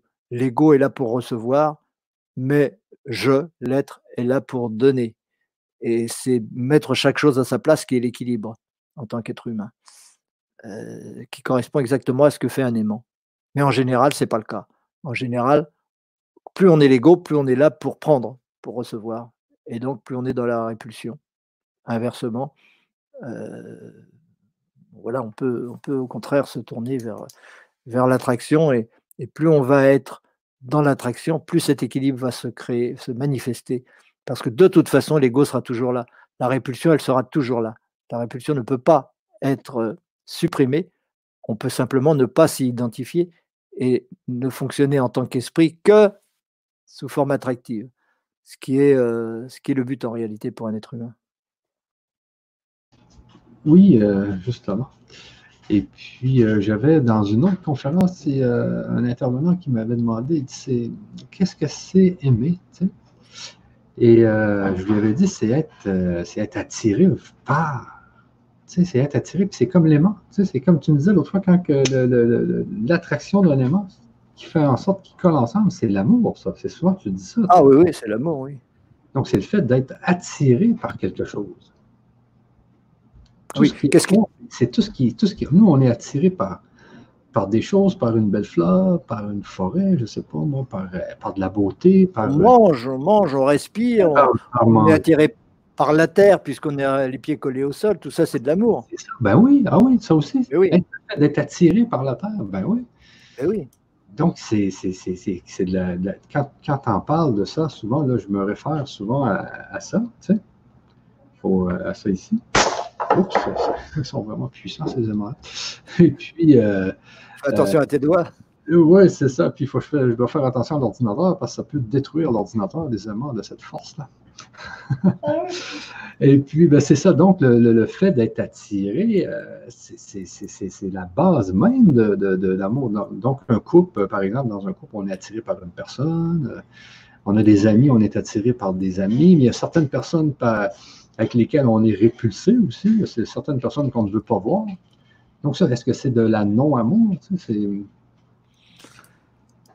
bah, c'est pas, c'est toujours de l'amour de toute façon.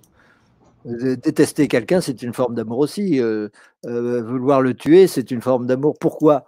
Parce que c'est simplement euh, une partie inconsciente de nous qui nous dit je ne peux pas t'aimer tel que tu es, parce que mon amour n'est pas encore inconditionnel. Mais ça, on ne se le dit pas, on ne le sait pas. Mais c'est parce que l'amour n'est pas encore inconditionnel qu'on n'arrive pas à aimer certaines choses. Et lorsqu'on veut détruire une chose, c'est parce qu'on n'arrive pas à l'aimer, en réalité.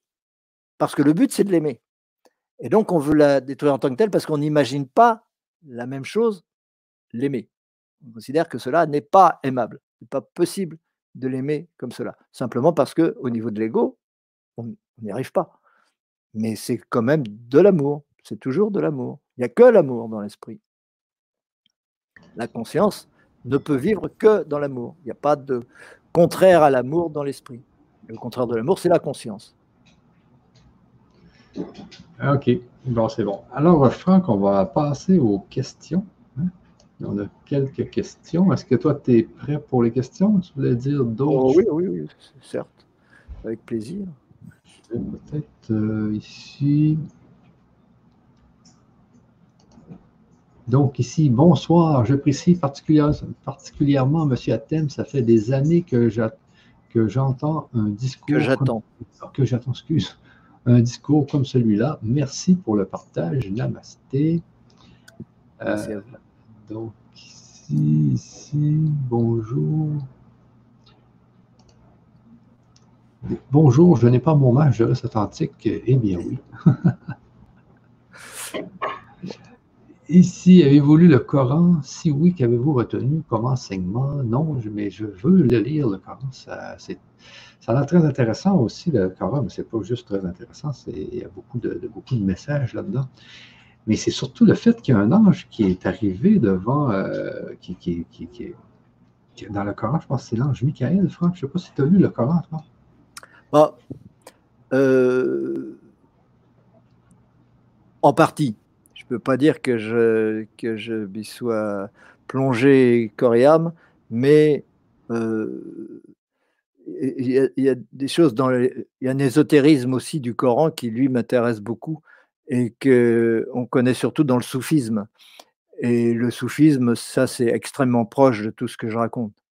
Il y a vraiment une, une, une harmonie avec le soufisme qui est l'islam ésotérique, en quelque sorte.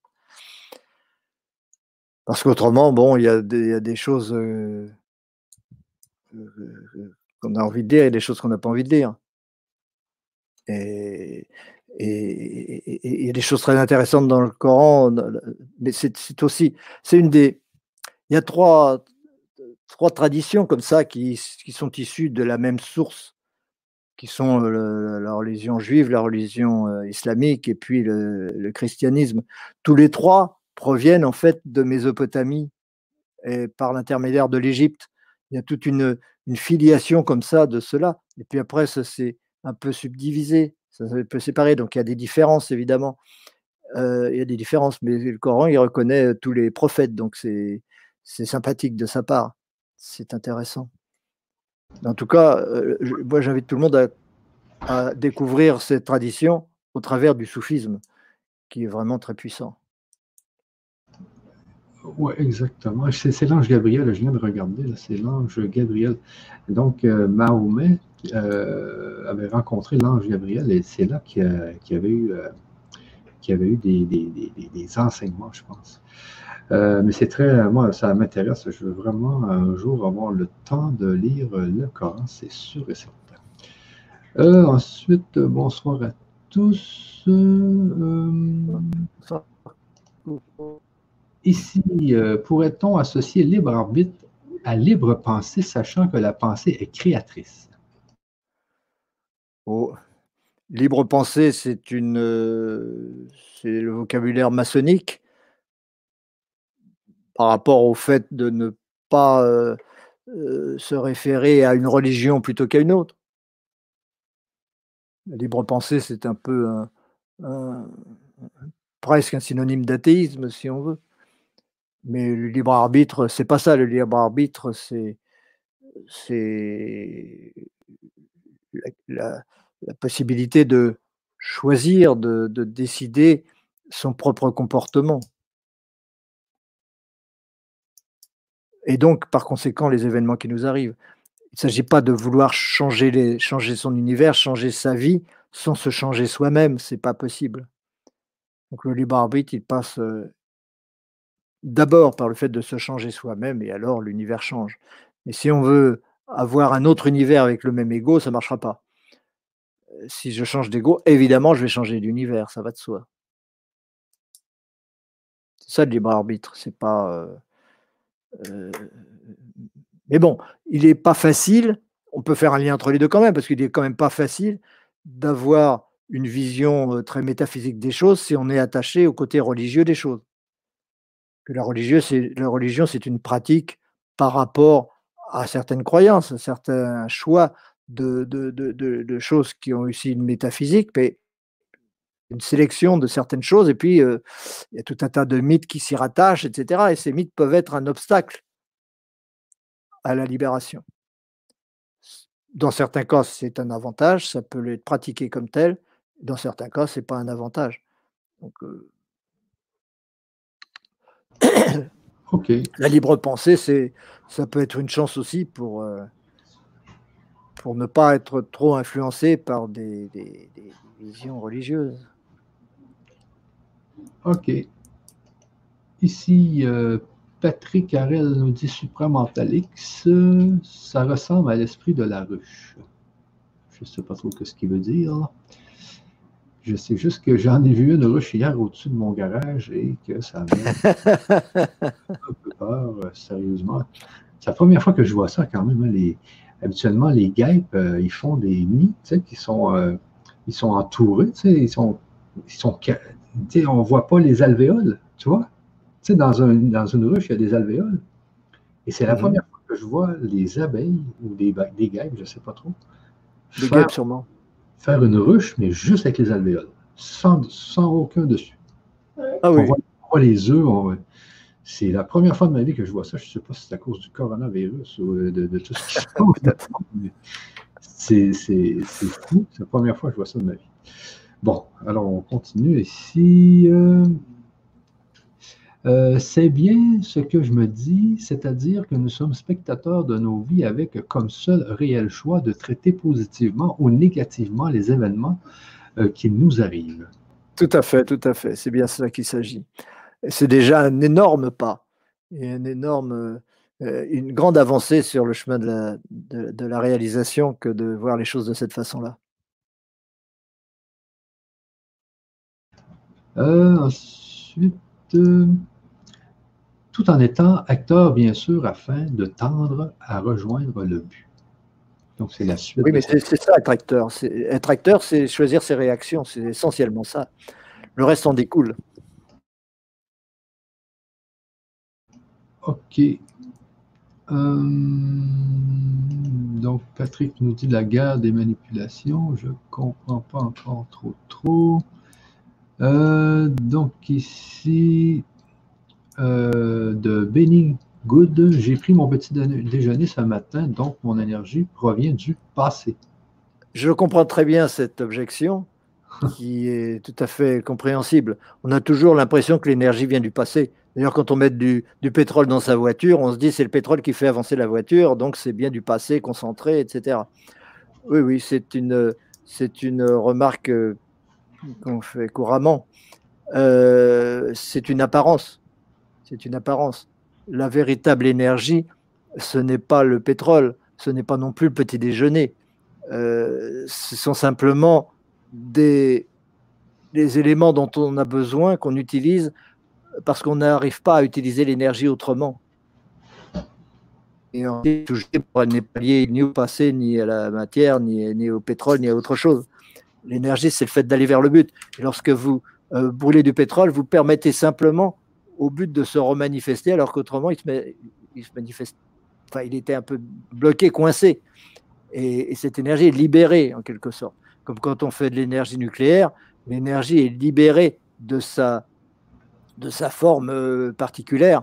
Et, et c'est comme ça qu'on a subitement un champ magnétique extrêmement puissant mais c'est pas la matière qui, était la, source d'énergie. La source d'énergie, c'est justement ce qui en demande la manifestation, c'est le fait d'aller vers le but. Et on interrompt cette évolution, on empêche, on réduit, on restreint cette évolution, et puis dès que les circonstances le permettent, hop, ça redémarre. C'est le principe du feu, c'est le principe de tout ça. Le feu, c'est une manifestation que l'énergie se libère alors qu'auparavant, elle n'arrivait pas à se libérer suffisamment. Elle se libérait un petit peu, mais pas pareil. Quand on mange, euh, c'est pas l'aliment lui-même. L'aliment lui-même, il n'est que le moyen et le support qui va pouvoir déclencher ce phénomène-là. On, en prend les, éléments vibratoires, on en prend les, les éléments qui sont purement énergétiques, et le reste, va être éliminé. Le, reste, ce qui, est, le plus matériel dans l'aliment va être éliminé. Ce qu'on va garder, c'est l'énergie elle-même. c'est d'ailleurs pour ça que euh, l'homéopathie fonctionne ou que les tisanes fonctionnent, etc. On en tire une vibration, mais ce n'est pas la, forme matérielle qui contenait cette vibration qui compte c'est pas le, c'est vraiment la vibration qu'on a, permis de de, de, remettre en harmonie avec le corps, qu'on a permis de, de, de, se remanifester, de, de jouer son rôle. Le but, c'est toujours que les choses puissent jouer leur rôle. Tant qu'elles ne jouent pas leur rôle, elles sont malheureuses. Un fruit, il est malheureux tant qu'on ne l'a pas mangé il va tomber par terre, il va être malheureux, c'est une façon de parler. En tout cas, il, ne peut pas jouer son rôle tant qu'il n'est pas ou mangé ou qu'il n'est pas tombé dans le sol pour alimenter l'arbre. Euh, c'est pas lui, c'est pas le fruit lui-même en tant que forme matérielle qui est la source d'énergie. Ça, c'est du passé, effectivement. Mais c'est sa volonté qui a toujours été là et qui sera toujours été là d'aller vers le but et il y a des moments où il arrive à y aller, des moments où il n'arrive pas à y aller, comme nous. Nous, il y a des moments où nous jouons notre but, notre rôle, et des moments où nous n'arrivons pas à jouer notre rôle. C'est pas pour ça que notre rôle ne nous tire pas en avant. L'énergie, elle est toujours là.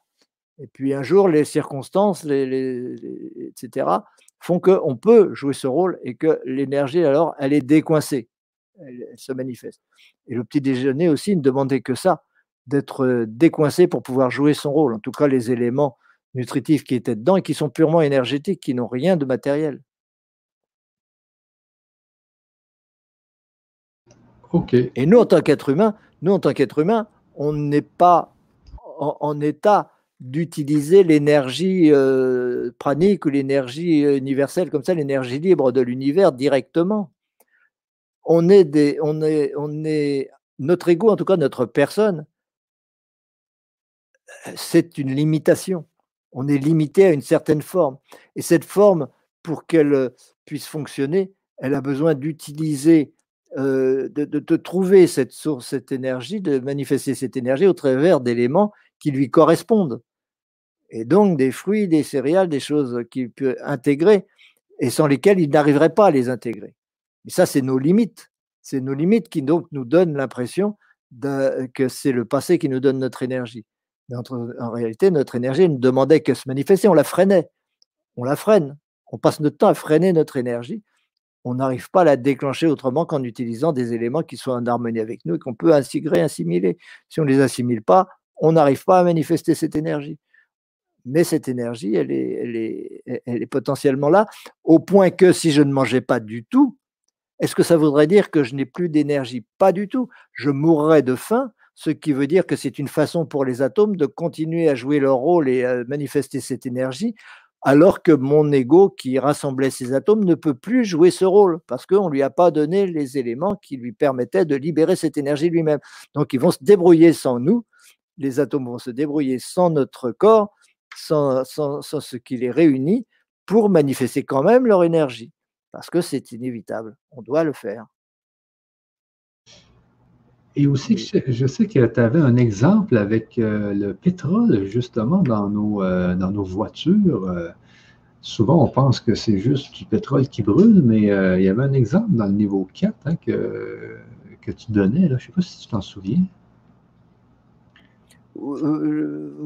à peu près, oui, c'est à peu près ça la voiture, c'est aussi une euh, limitation. On ne va pas dire que la voiture est un élément naturel euh, inévitable, etc. Ça pourrait être tout à fait autre chose. Il se trouve que les voitures qu'on a fabriquées ne peuvent fonctionner qu'avec une certaine forme euh, d'énergie, ne peuvent utiliser l'énergie qu'en passant par cette forme-là. C'est pas pour ça que le pétrole est une source d'énergie.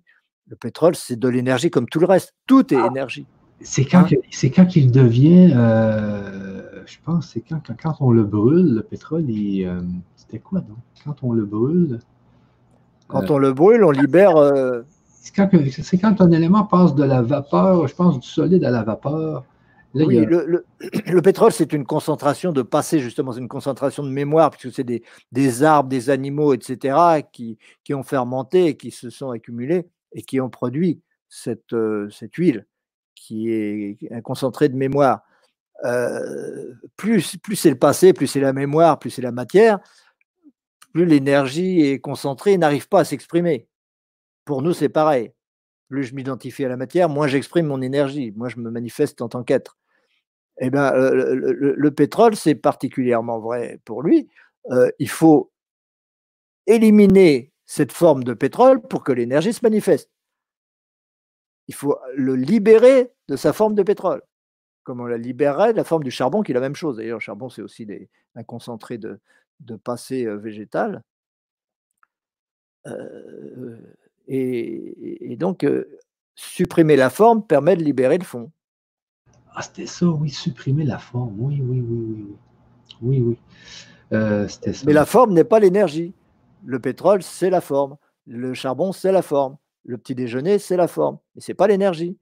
L'énergie, elle est bloquée par cette forme il faut supprimer la forme en la digérant, par exemple, et à ce moment-là, l'énergie peut être utilisée.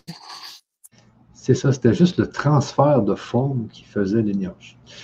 Euh, on continue ici. Donc, Patrick nous dit euh, c'est la Lune qui anime la Terre, les amis. C'est la Lune qui anime la Terre, les amis. Euh, bah, de toute façon, il est vrai que dans tout couple magnétique, l'influence est réciproque. C'est-à-dire que la Terre euh, fait tourner le Soleil autant que le Soleil fait tourner la Terre. C'est dans les deux sens que ça se passe. Ben oui, c'est comme euh, c'est bien dit de la, façon dont tu dis ça, des couples magnétiques, exactement. Et c'est un peu ce qui se passe avec les couples humains, les couples animaux, les couples, les couples de toutes sortes. C'est des couples magnétiques, hein, parce que des fois on s'attire, des fois on, on s'attire. Oui, c'est une réciprocité. De toute façon, on ne peut pas être un seul celui qui donne et l'autre qui prend. Ça ne peut pas marcher long, comme ça. Mais, mais, dans tout couple aussi, on le voit. Hein, on ne peut pas juste être toujours juste en amour. Au début, il y a le coup de foudre, mais après, euh, après, il y a des moments où on s'attire, mais il y a d'autres moments où euh, on ne s'attire pas du tout. je veux dire, on se tourne en l'entour. On ne peut pas faire une fusion euh, totale. Et c'est dans le couple même qu'on le voit. Dans nos couples, euh, on est 7 milliards d'humains, donc il y a vraiment 3 milliards de couples, j'imagine. On cherche l'harmonie. Ben, c'est ça, on cherche, on est toujours à tourner. On cherche l'harmonie. Pour qu'il y ait l'harmonie, il faut qu'il y ait l'équilibre l'équilibre du donner et, du recevoir de chaque côté, à ce moment-là, il y a un équilibre qui peut s'instaurer de façon durable. Mais tant qu'il n'y a pas cela, eh bien, euh, c'est précaire, ça, ça, ça, ça que balle. C'est ça. Mais c'est un peu comme ces deux, quand je les tourne les unes à l'entour de l'autre, de temps en temps, ça a envie d'y aller, de temps en temps, ça a envie de, repousser, et ça fait un mouvement qui fait que ce n'est jamais euh, vraiment collé, puisque le mouvement, et le mouvement est très important dans tout ça, j'imagine. Ah oui, oui. Et dans l'atome, euh, c'est très clair que l'harmonie est, parfaitement trouvée. C'est ce qui fait la pérennité de l'atome, c'est ce qui fait sa, stabilité, etc. Ah, l'harmonie est parfaitement. L'harmonie. Ah oui, oui, c'est bien ça. Et, en tant qu'être humain, on est là pour rechercher l'harmonie entre soi et son univers, ou entre deux personnes, ou, etc. Exact. Euh, ici, une bonne question quand même. Ici. Comment on peut souffrir moins en en, sachant plus? En lâchant prise. Évidemment. On peut aussi souffrir plus en en sachant plus. Ça, c'est vrai, c'est vrai, mais c'est provisoire. Il ne s'agit pas de savoir plus d'informations, de savoir plus de choses euh, qui se passent dans le monde on peut désespérer en sachant, en, sachant plus de choses de ce qui se passe dans le monde, bien sûr. C'est pas ça le problème. Le problème, c'est de comprendre plus, quels que soient les événements. Les principes sont simples et ils sont les mêmes dans toutes les circonstances. Euh, c'est pas, c'est pas le, c'est pas savoir plus de choses en elles-mêmes, de choses euh, apparentes, qui va nous faire euh, moins souffrir. C'est comprendre plus. C'est euh, comprendre plus. C'est important, c'est pas en ne sachant plus, mais c'est en comprenant plus. C'est bien ça, Franck, hein, parce que oui, oui, oui, oui, c'est beau, il y a des gens qui lisent des millions de livres, hein, mais euh, c'est pas pour ça qu'ils vont plus évoluer. Tu sais, il y a des gens qui, justement, en spiritualité, ils vont lire des livres, ils vont lire des livres, ils vont tout savoir, mais en fin de compte, ils n'ont rien pratiqué. Mm-hmm. Euh, donc, il faut aussi euh, pratiquer souvent. Euh, c'est important d'aller à la pratique. Mais ce qui est important en haute métaphysique, c'est de comprendre la, source, euh, dans le fond, d'où on vient et pourquoi qu'on est ici. Et justement, on va voir que si on apprend à devenir spectateur de son, de son moi, eh bien là, on va souffrir beaucoup moins parce qu'on va analyser quand même qu'est-ce qui se passe dans nos vies par ce double, ce double emploi-là. En étant, en, étant le, fameux spectateur de, son moi. Oui, évidemment, c'est l'ego qui souffre le plus. Moi, l'ego, c'est pareil. Euh, enfin, dans notre vocabulaire, en tout cas, même si pour d'autres, c'est d'autres définitions. Euh, c'est l'attachement à l'ego qui fait la souffrance. Parce que si on s'attache, si on veut la permanence, s'attacher à l'ego, c'est vouloir que l'ego reste tel qu'il est, qu'il bouge pas, que rien ne change. Or, on est dans un univers qui est une évolution permanente, donc tout change tout le temps. Alors, si je m'attache à, la, permanence dans un endroit, pas la permanence, enfin, si je m'attache, si je veux que rien ne change dans un monde où tout change, je vais forcément souffrir. L'attachement à l'ego, c'est vouloir que rien ne change. Ok. Euh, une question ici. celui qui a un pourquoi qui le fait vivre peut supporter tous les comment. C'est Nietzsche qui disait ça donc. Ouais. Peut-être c'est ça, mais je croyais qu'il y avait une autre citation qui est peut-être pas celle-là. Enfin, c'est pas grave. Merci, merci. Euh, donc, C'est vrai que le, le- le fait d'avoir un but, c'est la première chose qu'on doit chercher, quel est son but, parce que c'est ça qui donne l'énergie. Donc si on n'a pas de but, on déprime. Et ça, on le voit aussi euh, dans la vie de tous les jours. hein, les gens qui perdent leur but, euh, souvent, ils tombent en dépression. hein. Si, euh, et et c'est c'est souvent toi qui le dis, une personne qui n'a pas de but, euh, trouvez-lui trouvez-lui un but et il va reprendre vie. Mais oui, bien sûr. C'est très important. L'énergie vient du but. Alors, le- le- L'attachement à l'ego n'est pas un but. On prend ça pour un but. On veut défendre son ego, on veut tout faire pour faire plaisir à son ego. D'accord, c'est bien, mais c'est pas un but suffisant. C'est pas un but suffisant. Euh, ici, le présent n'existe pas sans énergie. Qu'est-ce que tu en penses? Ben, Je pense que c'est synonyme présent et énergie. L'énergie, c'est le principe d'évolution et le présent, c'est ce principe d'évolution puisque c'est la poursuite d'un but jamais réalisé. Ouais. Euh, de Annie, euh, si on parlait de réalisation de soi au lieu de but dans la vie? Pourquoi pas? Pourquoi pas? C'est réaliser son destin, enfin réaliser euh, sa mission de vie, oui. C'est ce que l'on cherche tous à faire. C'est la même chose. On peut choisir un vocabulaire ou un autre. Donc ici, euh, hum, le futur n'existe pas, pour l'interrogation. Et si c'était l'inverse, qu'il existe déjà bien avant le présent? Alors, euh, il faut bien comprendre ce que veut dire exister. Exister, c'est être extérieur. C'est être manifesté extérieurement. Donc, si c'est le futur, il n'est pas manifesté extérieurement pour celui dont c'est le futur. Mais pour un autre euh, qui est futur à celui-là, évidemment, ça existe puisque c'est manifesté pour lui. Euh, ça, on ne va pas le comprendre tant qu'on n'aura pas vraiment euh, mis les points sur les i au sujet de, ce que c'est que l'ego et comment l'ego évolue, et, etc. Mais en réalité, chacun est le passé ou le futur de quelqu'un d'autre.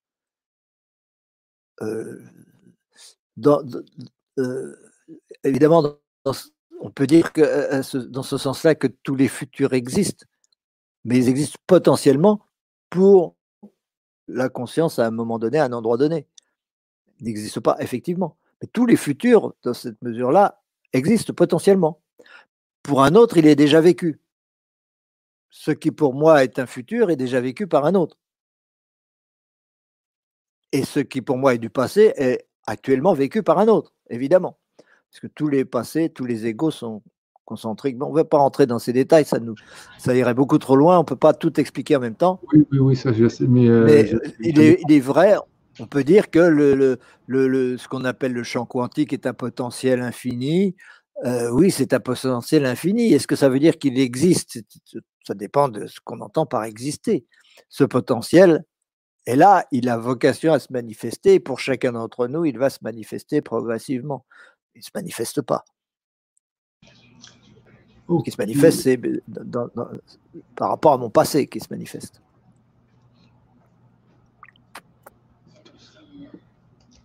Euh, tout ça, on va toujours vers le but, ouais. Ok, ici, à chaque nuit noire de l'âme, c'est que l'on a changé de destin, point d'interrogation.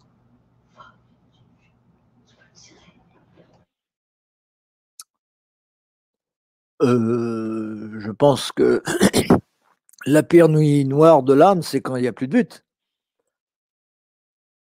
Changer de destin, euh, ça peut être vécu avec beaucoup d'enthousiasme, il n'y a pas de problème avec ça.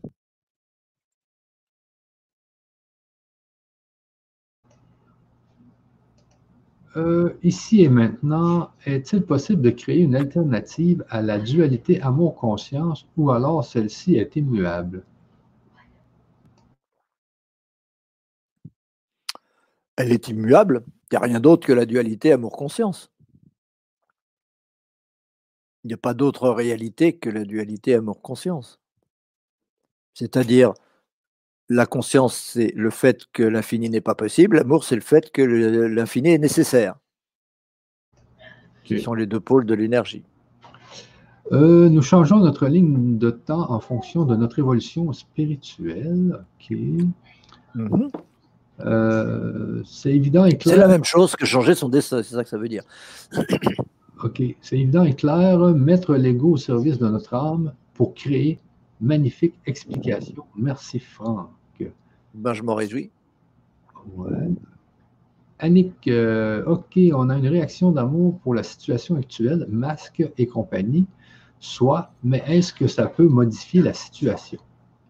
Oui, dans la mesure où on la considère comme du passé, parce que si on n'accepte pas le passé, on ne peut pas se reconnaître créateur pour l'avenir.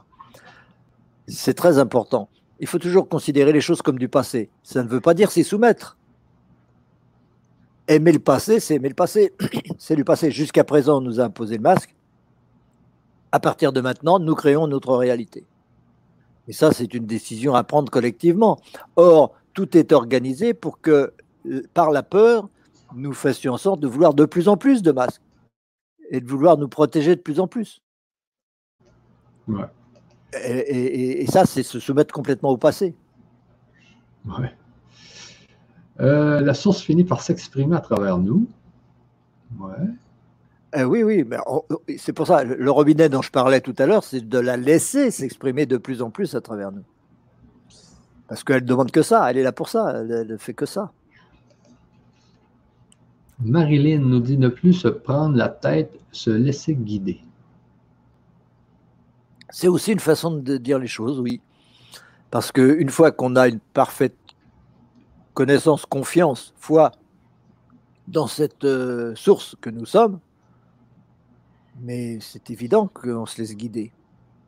On se laisse guider, mais ce qui n'empêche pas de prendre des décisions, ce qui n'empêche pas de, de, faire des choses, d'agir. Euh, mais en harmonie totale avec ça, avec ce, avec ce but. Ok. Ici, euh, d'Albert Dross, euh, il n'y a pas d'alternative à cette dualité, sinon cette dualité n'en ne serait pas une. Oui, oui, c'est, je, comprends la, la, réplique de, de Mathieu. Euh, on ne peut, pas, en douter, mais pour ça, il faut refaire le chemin que nous avons fait il y a de ça 40 ans, même 45 ans, euh, pour aboutir à ça. Et dans nos ateliers, justement, on refait ce cheminement qui fait qu'au bout du compte, on ne peut pas avoir de doute. Ce n'est pas possible puisqu'on part du néant et qu'il n'y a pas deux solutions, deux façons de, d'engendrer la conscience à partir du néant. Alors, on peut donner à cette dualité tous les noms qu'on veut. Hein. Dans le taoïsme, on dit le yin-yang, mais c'est la même chose. Ce n'est pas une dualité différente. C'est une appellation différente, une façon de voir différente pour la même dualité. Mais la dualité, il n'y en a qu'une. Euh, ok. Ici, euh, est-ce que la solution pour ne pas être gêné par les événements actuels, ça serait d'être neutre, équilibre, amour, mais ça n'empêcherait pas l'action juste? Très importante question, une fois de plus. Euh, il ne s'agit jamais de se résigner. Le fait d'accepter les choses, c'est accepter le passé des choses. Ce n'est jamais les accepter en tant que telles. Dans l'instant présent, elles n'existent pas. Dans l'instant présent, il n'y a rien nous vivons une situation, il faut l'accepter totalement comme ayant été jusqu'à présent pour notre bien, mais pour notre bien, c'est-à-dire pour nos prises de conscience, hein, même si c'est pour nous détruire, si c'est pour nous, nous rendre esclaves, etc., c'est pour que nous réagissions justement. Et c'est parce que nous ne réagissons pas de façon juste que ces choses s'aggravent. Il faut bien en être conscient. Cette situation qu'on veut nous imposer, on veut aussi nous imposer d'être de, plus en plus demandeurs de cela, demandeurs de vaccins, demandeurs de, de masse, demandeurs de protection au plus haut niveau, euh, de façon à ce que nous restions le plus dépendants possible. Et le fait de, ce n'est, il n'y a aucune raison de se résigner à cela. Il s'agit simplement de réagir. Mais si on ne réagit pas, mais réagir, c'est réagir dans le présent par rapport à une situation vide c'est par rapport à, une, en se considérant comme la source. C'est soi qui décide. C'est soi qui régit les choses. C'est soi qui crée son univers maintenant. Il ne s'agit pas de se dire j'accepte le passé et donc ça va continuer. C'est le contraire. J'accepte le passé pour l'éliminer. Toujours aimer le passé, c'est l'éliminer. On ne peut pas faire autrement. C'est pour ça que l'univers change tout le temps. D'ailleurs, on est toujours en train d'intégrer le passé, il change tout le temps. À chaque instant, il y a un nouveau passé. Mais si on veut éliminer des grandes choses, des choses importantes comme ça, des, choses qui nous qui colorent la réalité entre guillemets depuis longtemps, eh bien, euh, il est important aussi de les accepter, de les aimer parce que ça montre nos erreurs passées ça montre nos, mauvaises réactions passées. Et donc, c'est une bénédiction quelque part. Mais une fois qu'on a pris conscience qu'on avait mal réagi, il s'agit maintenant de réagir de façon juste. Et réagir de façon juste, c'est d'affirmer sa liberté, c'est d'affirmer que on n'a pas peur de choses qui sont totalement fallacieuses et totalement artificielles et qui sont là uniquement pour nous ancrer dans la matière, nous ancrer dans l'ego, nous empêcher d'évoluer spirituellement. Parce que c'est ça le but de ces forces qui agissent aujourd'hui au niveau mondial, c'est pour nous empêcher d'évoluer spirituellement. On n'a pas à jouer ce jeu-là, on a à vouloir évoluer spirituellement et pour ça, il faut toujours agir par l'amour et par la non-peur. Et donc avoir des réactions justes. Mais manifester de l'amour, manifester de la non-peur, c'est manifester sa liberté, c'est se rendre autonome, c'est se rendre, euh, euh, c'est reconnaître sa, sa, toute puissance, c'est refuser le pouvoir extérieur, c'est tout. Et se refuser ce pouvoir extérieur, ce n'est pas facile du tout. Et plus on va se soumettre à un pouvoir extérieur, plus ce sera difficile. Et plus ce pouvoir va en profiter et augmenter en espérant qu'un jour nous réagissions. Le but, c'est que nous réagissions. Et nous ne réagissons pas. Jusqu'à présent, nous n'avons pas réagi. Il s'agit de réagir. Ah oui, c'est tellement vrai ça. On ne réagit pas. Hein. On se laisse aller par les autorités. Euh, on fait un peu nos moutons. Mais bon, j'imagine qu'il va se passer quelque chose. Bonjour. Hein. Merci. Euh, ça dépend de nous. Ça dépend de nous. Oui. Euh, bonsoir, merci. Euh, différence entre. Ok, non, voilà une ici. Merci, Céline. Euh, pouvez-vous préciser la différence entre conscient, inconscient et éventuellement subconscient? Inconscient serait-il des mémoires de notre passé, le conscient l'instant présent, mais le subconscient Non, non.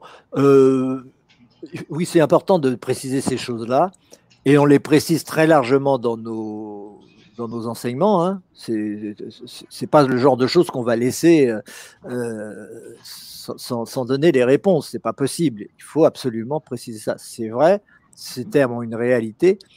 Euh, moi, les définitions que j'en donne, et j'ai de bonnes raisons pour cela, c'est que c'est le subconscient qui est le concentré de nos mémoires et de notre passé et qui donc, ce subconscient qui peut, comme on le dit en psychologie d'ailleurs, devenir conscient, parce que c'est du passé que nous avons intégré. C'est notre subconscient parce que nous n'avons plus besoin de l'avoir au niveau du conscient. Et l'inconscient, c'est ce que nous n'avons pas encore vécu. C'est le potentiel infini. On disait tout à l'heure le futur, mais le futur, on ne l'a pas vécu. Il est vécu par d'autres à d'autres moments, mais moi, je ne le vis pas. Euh, enfin, c'est pas moments, il est, il est vécu maintenant par, à, d'autres niveaux de conscience, bien sûr. Tout ça, c'est notre inconscient. C'est ce que nous n'avons pas encore intégré. Tout ce qui sépare le conscient de l'infini. Et en dessous du conscient, il y a tout le subconscient, c'est-à-dire ce qu'on a déjà vécu. Et le conscient est juste la membrane entre les deux. Le conscient est juste la séparation entre les deux. le conscient, c'est l'identification à un passé en marche vers un autre passé, puisque chaque fois qu'on progresse, euh, on intègre un peu plus de cet inconscient qui devient de plus en plus conscient. On intègre de plus en plus de l'infini et on accumule comme ça de la mémoire. Et le conscient, donc, a acquis tout cela, a acquis, l'essence, l'énergie, on pourrait dire tout à l'heure comme avec le pétrole, il a acquis l'enseignement issu de ce passé, même si ce passé n'existe plus pour le conscient Maintenant, ce passé n'existe plus. Simplement, il est nécessaire parce que c'est ce passé qui permet de d'être quelque part. Sinon, s'il n'y avait pas le conscient qui a intégré un certain passé, eh bien, il n'y aurait pas possibilité de progresser vers l'infini. C'est parce que l'énergie est limitée à chaque instant qu'elle est en évolution, qu'elle est une progression. Sinon, évidemment, ce serait l'infini. S'il n'y avait pas de limitation et donc d'attachement ou d'un certain attachement à un ego, à un passé, euh, euh, etc. Euh, s'il n'y avait pas ce frein, cette inertie du passé, eh ben, rien ne nous retiendrait pour être infini, puisque l'infini est le seul but. Il n'y a pas d'autre but. Mais pour les raisons qu'on explique en haute métaphysique, ce but n'est pas réalisable et donc il y a frein. Et chacun d'entre nous est une façon d'être freiné, un aspect de ce frein. Et ce frein, eh bien, c'est le conscient. Le conscient qui s'identifie à certaines choses qu'il a intégrées. Et toutes les circonstances qui lui ont permis d'intégrer cette euh, croyance en, ce qui concerne soi, cette croyance en l'ego, tout ce passé qui lui a permis d'en arriver là, est oublié. On n'a pas besoin de l'avoir présent à l'esprit, mais il peut revenir à l'esprit si on veut. C'est notre akasha personnel. Donc, euh, euh, euh, notre, notre présentation des choses est à l'envers, pas à l'envers exactement, mais elle est très différente de celle qu'on présente en, en, en, psychologie, puisqu'en psychologie, on dit que c'est le conscient qui compte, et puis il y a une hiérarchie, n'est-ce pas, avec des parties moins conscientes qui sont le subconscient, et puis des parties encore moins conscientes qui sont l'inconscient. Et tout ça, n'est-ce pas, en fait, c'est ce qu'on voudrait se débarrasser au profit du conscient. C'est pas du tout ça, c'est le contraire. Il n'y a pas le conscient, puis le subconscient, puis l'inconscient. Il y a le subconscient qui est le passé, le conscient qui est au présent et le et le et l'inconscient qui est futur. C'est ça. Et donc un conscient qui est collectif, bien entendu. C'est euh, très très euh, logique tout ça. Euh, donc ensuite, ben, c'est l'hyper-rationalité. Moi j'adore l'hyper-rationalité, les amis. Euh, donc, Emmanuel, nous dit, ici, si, euh, si on est tous de la même conscience, esprit, garde-t-on quelque chose d'intrinsèque après notre incarnation diverse? J'espère être clair. Pardon sinon. Euh, si on est tous la même conscience, garde-t-on quelque chose d'intrinsèque après nos incarnations? Bah, oui, pour les raisons que je viens de dire, nous avons tous un subconscient différent. Nous sommes tous inconscients différents, et donc qui contient plus ou moins de mémoire. Mais il est bien évident qu'il y a beaucoup de ces mémoires qui sont collectives. C'est-à-dire que le, plus contient le moins. Et le, et le plus est contenu par le encore plus il n'y a qu'une seule évolution entre le zéro et l'infini.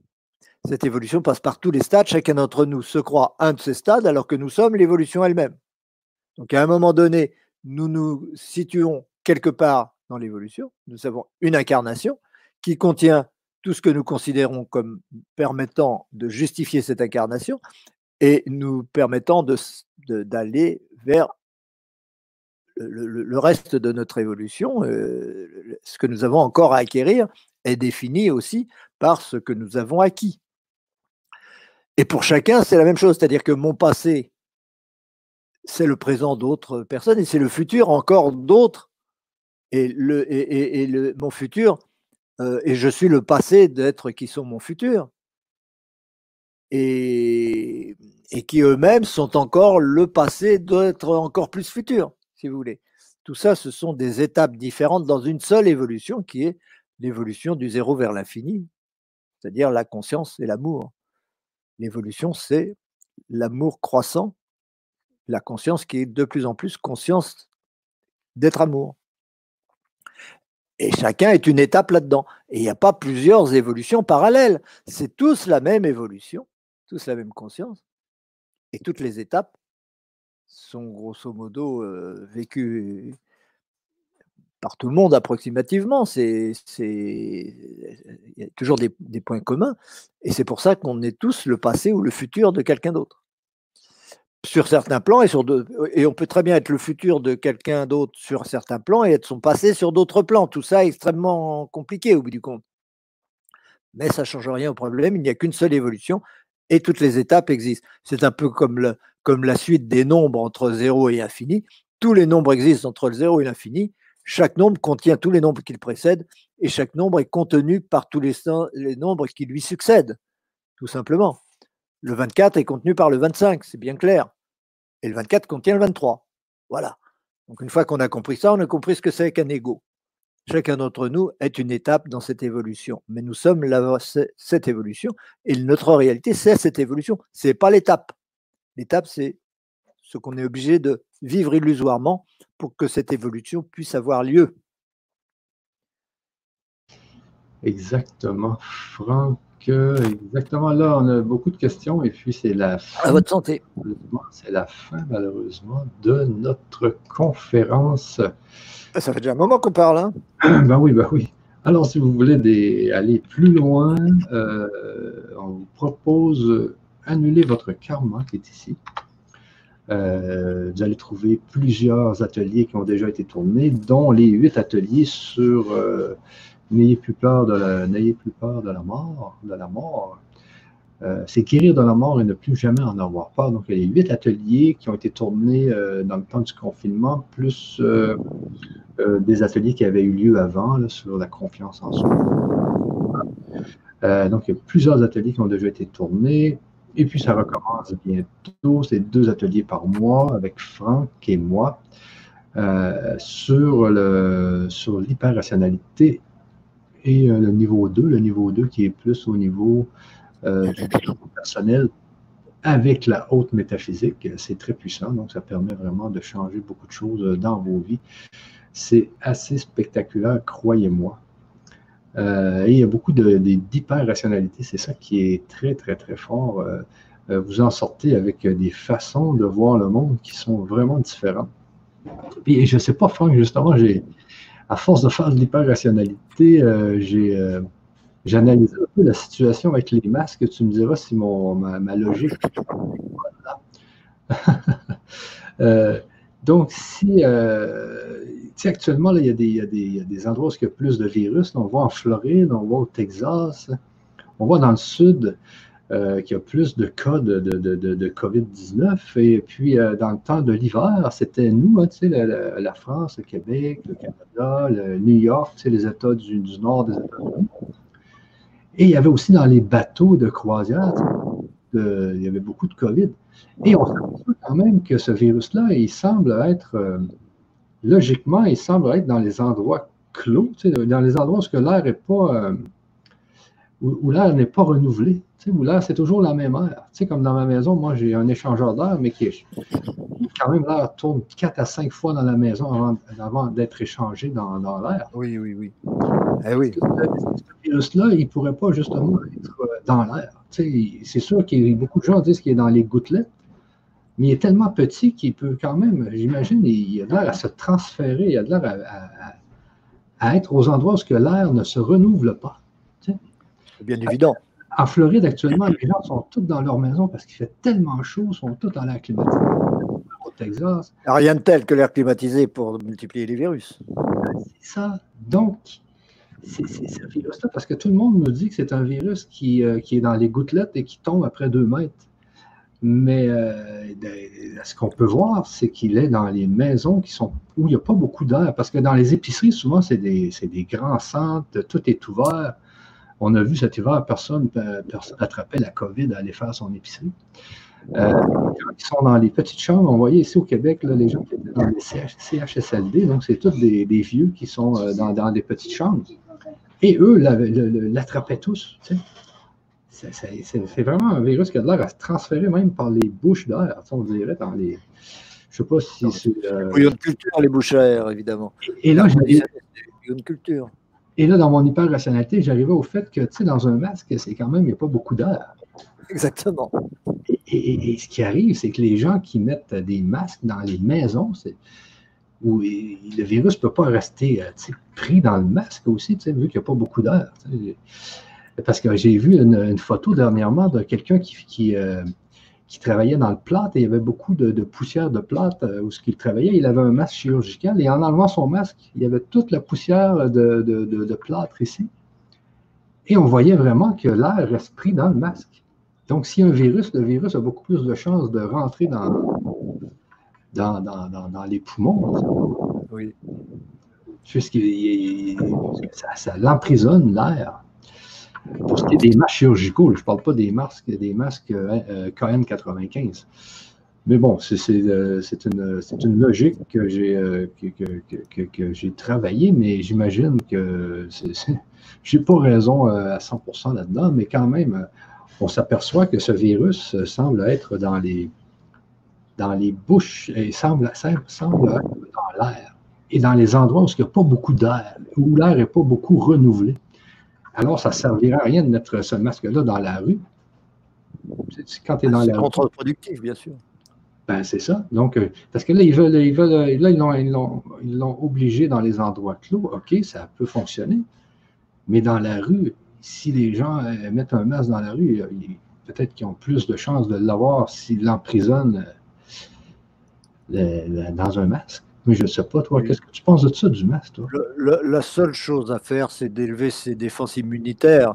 Parce que des virus, il y en a 100, il y en a 1000, il y en a partout. On peut, par des tests euh, ou par des analyses, euh, mettre en évidence tel ou tel virus. Ça n'a absolument, ça a très peu d'importance.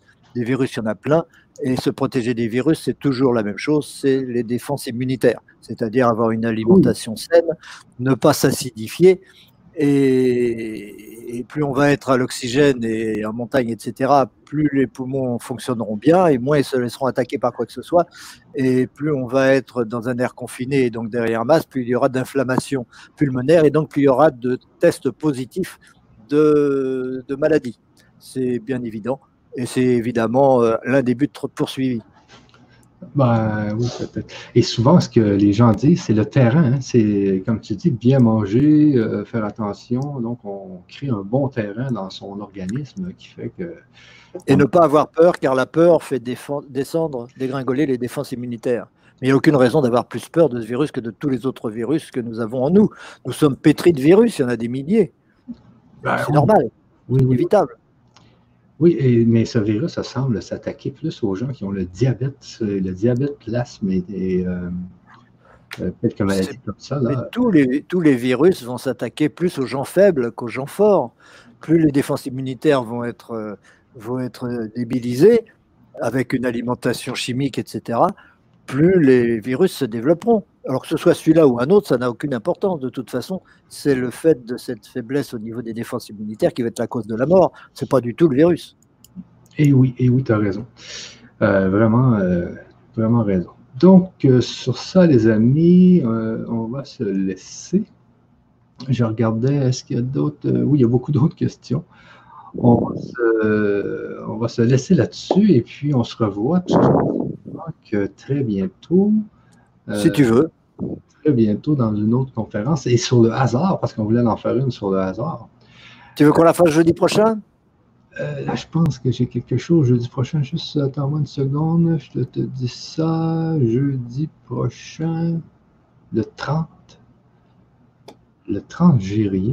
Bon, mais peut-être euh, jeudi, euh, jeudi prochain, oui, ça serait, ça serait le fun. Et puis, euh, sur ça, les amis, on va se laisser. Franck, je te laisse le dernier mot. Eh bien, le dernier mot, ce sera de faire confiance à notre liberté profonde. Nous sommes euh, la liberté elle-même, puisque nous sommes la conscience. La conscience est éternelle, infinie, immuable,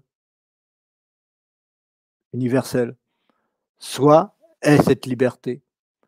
Plus on va chercher à, plus on aura peur de cette liberté, plus on va s'identifier à la partie de nous qui est provisoire, qui est donc matérielle, qui est euh, fragile, euh, plus on va souffrir, moins on va être libre.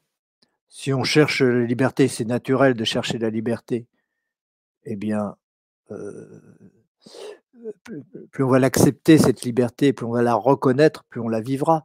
Il suffit de la reconnaître. On n'est libre que si on accepte d'être libre.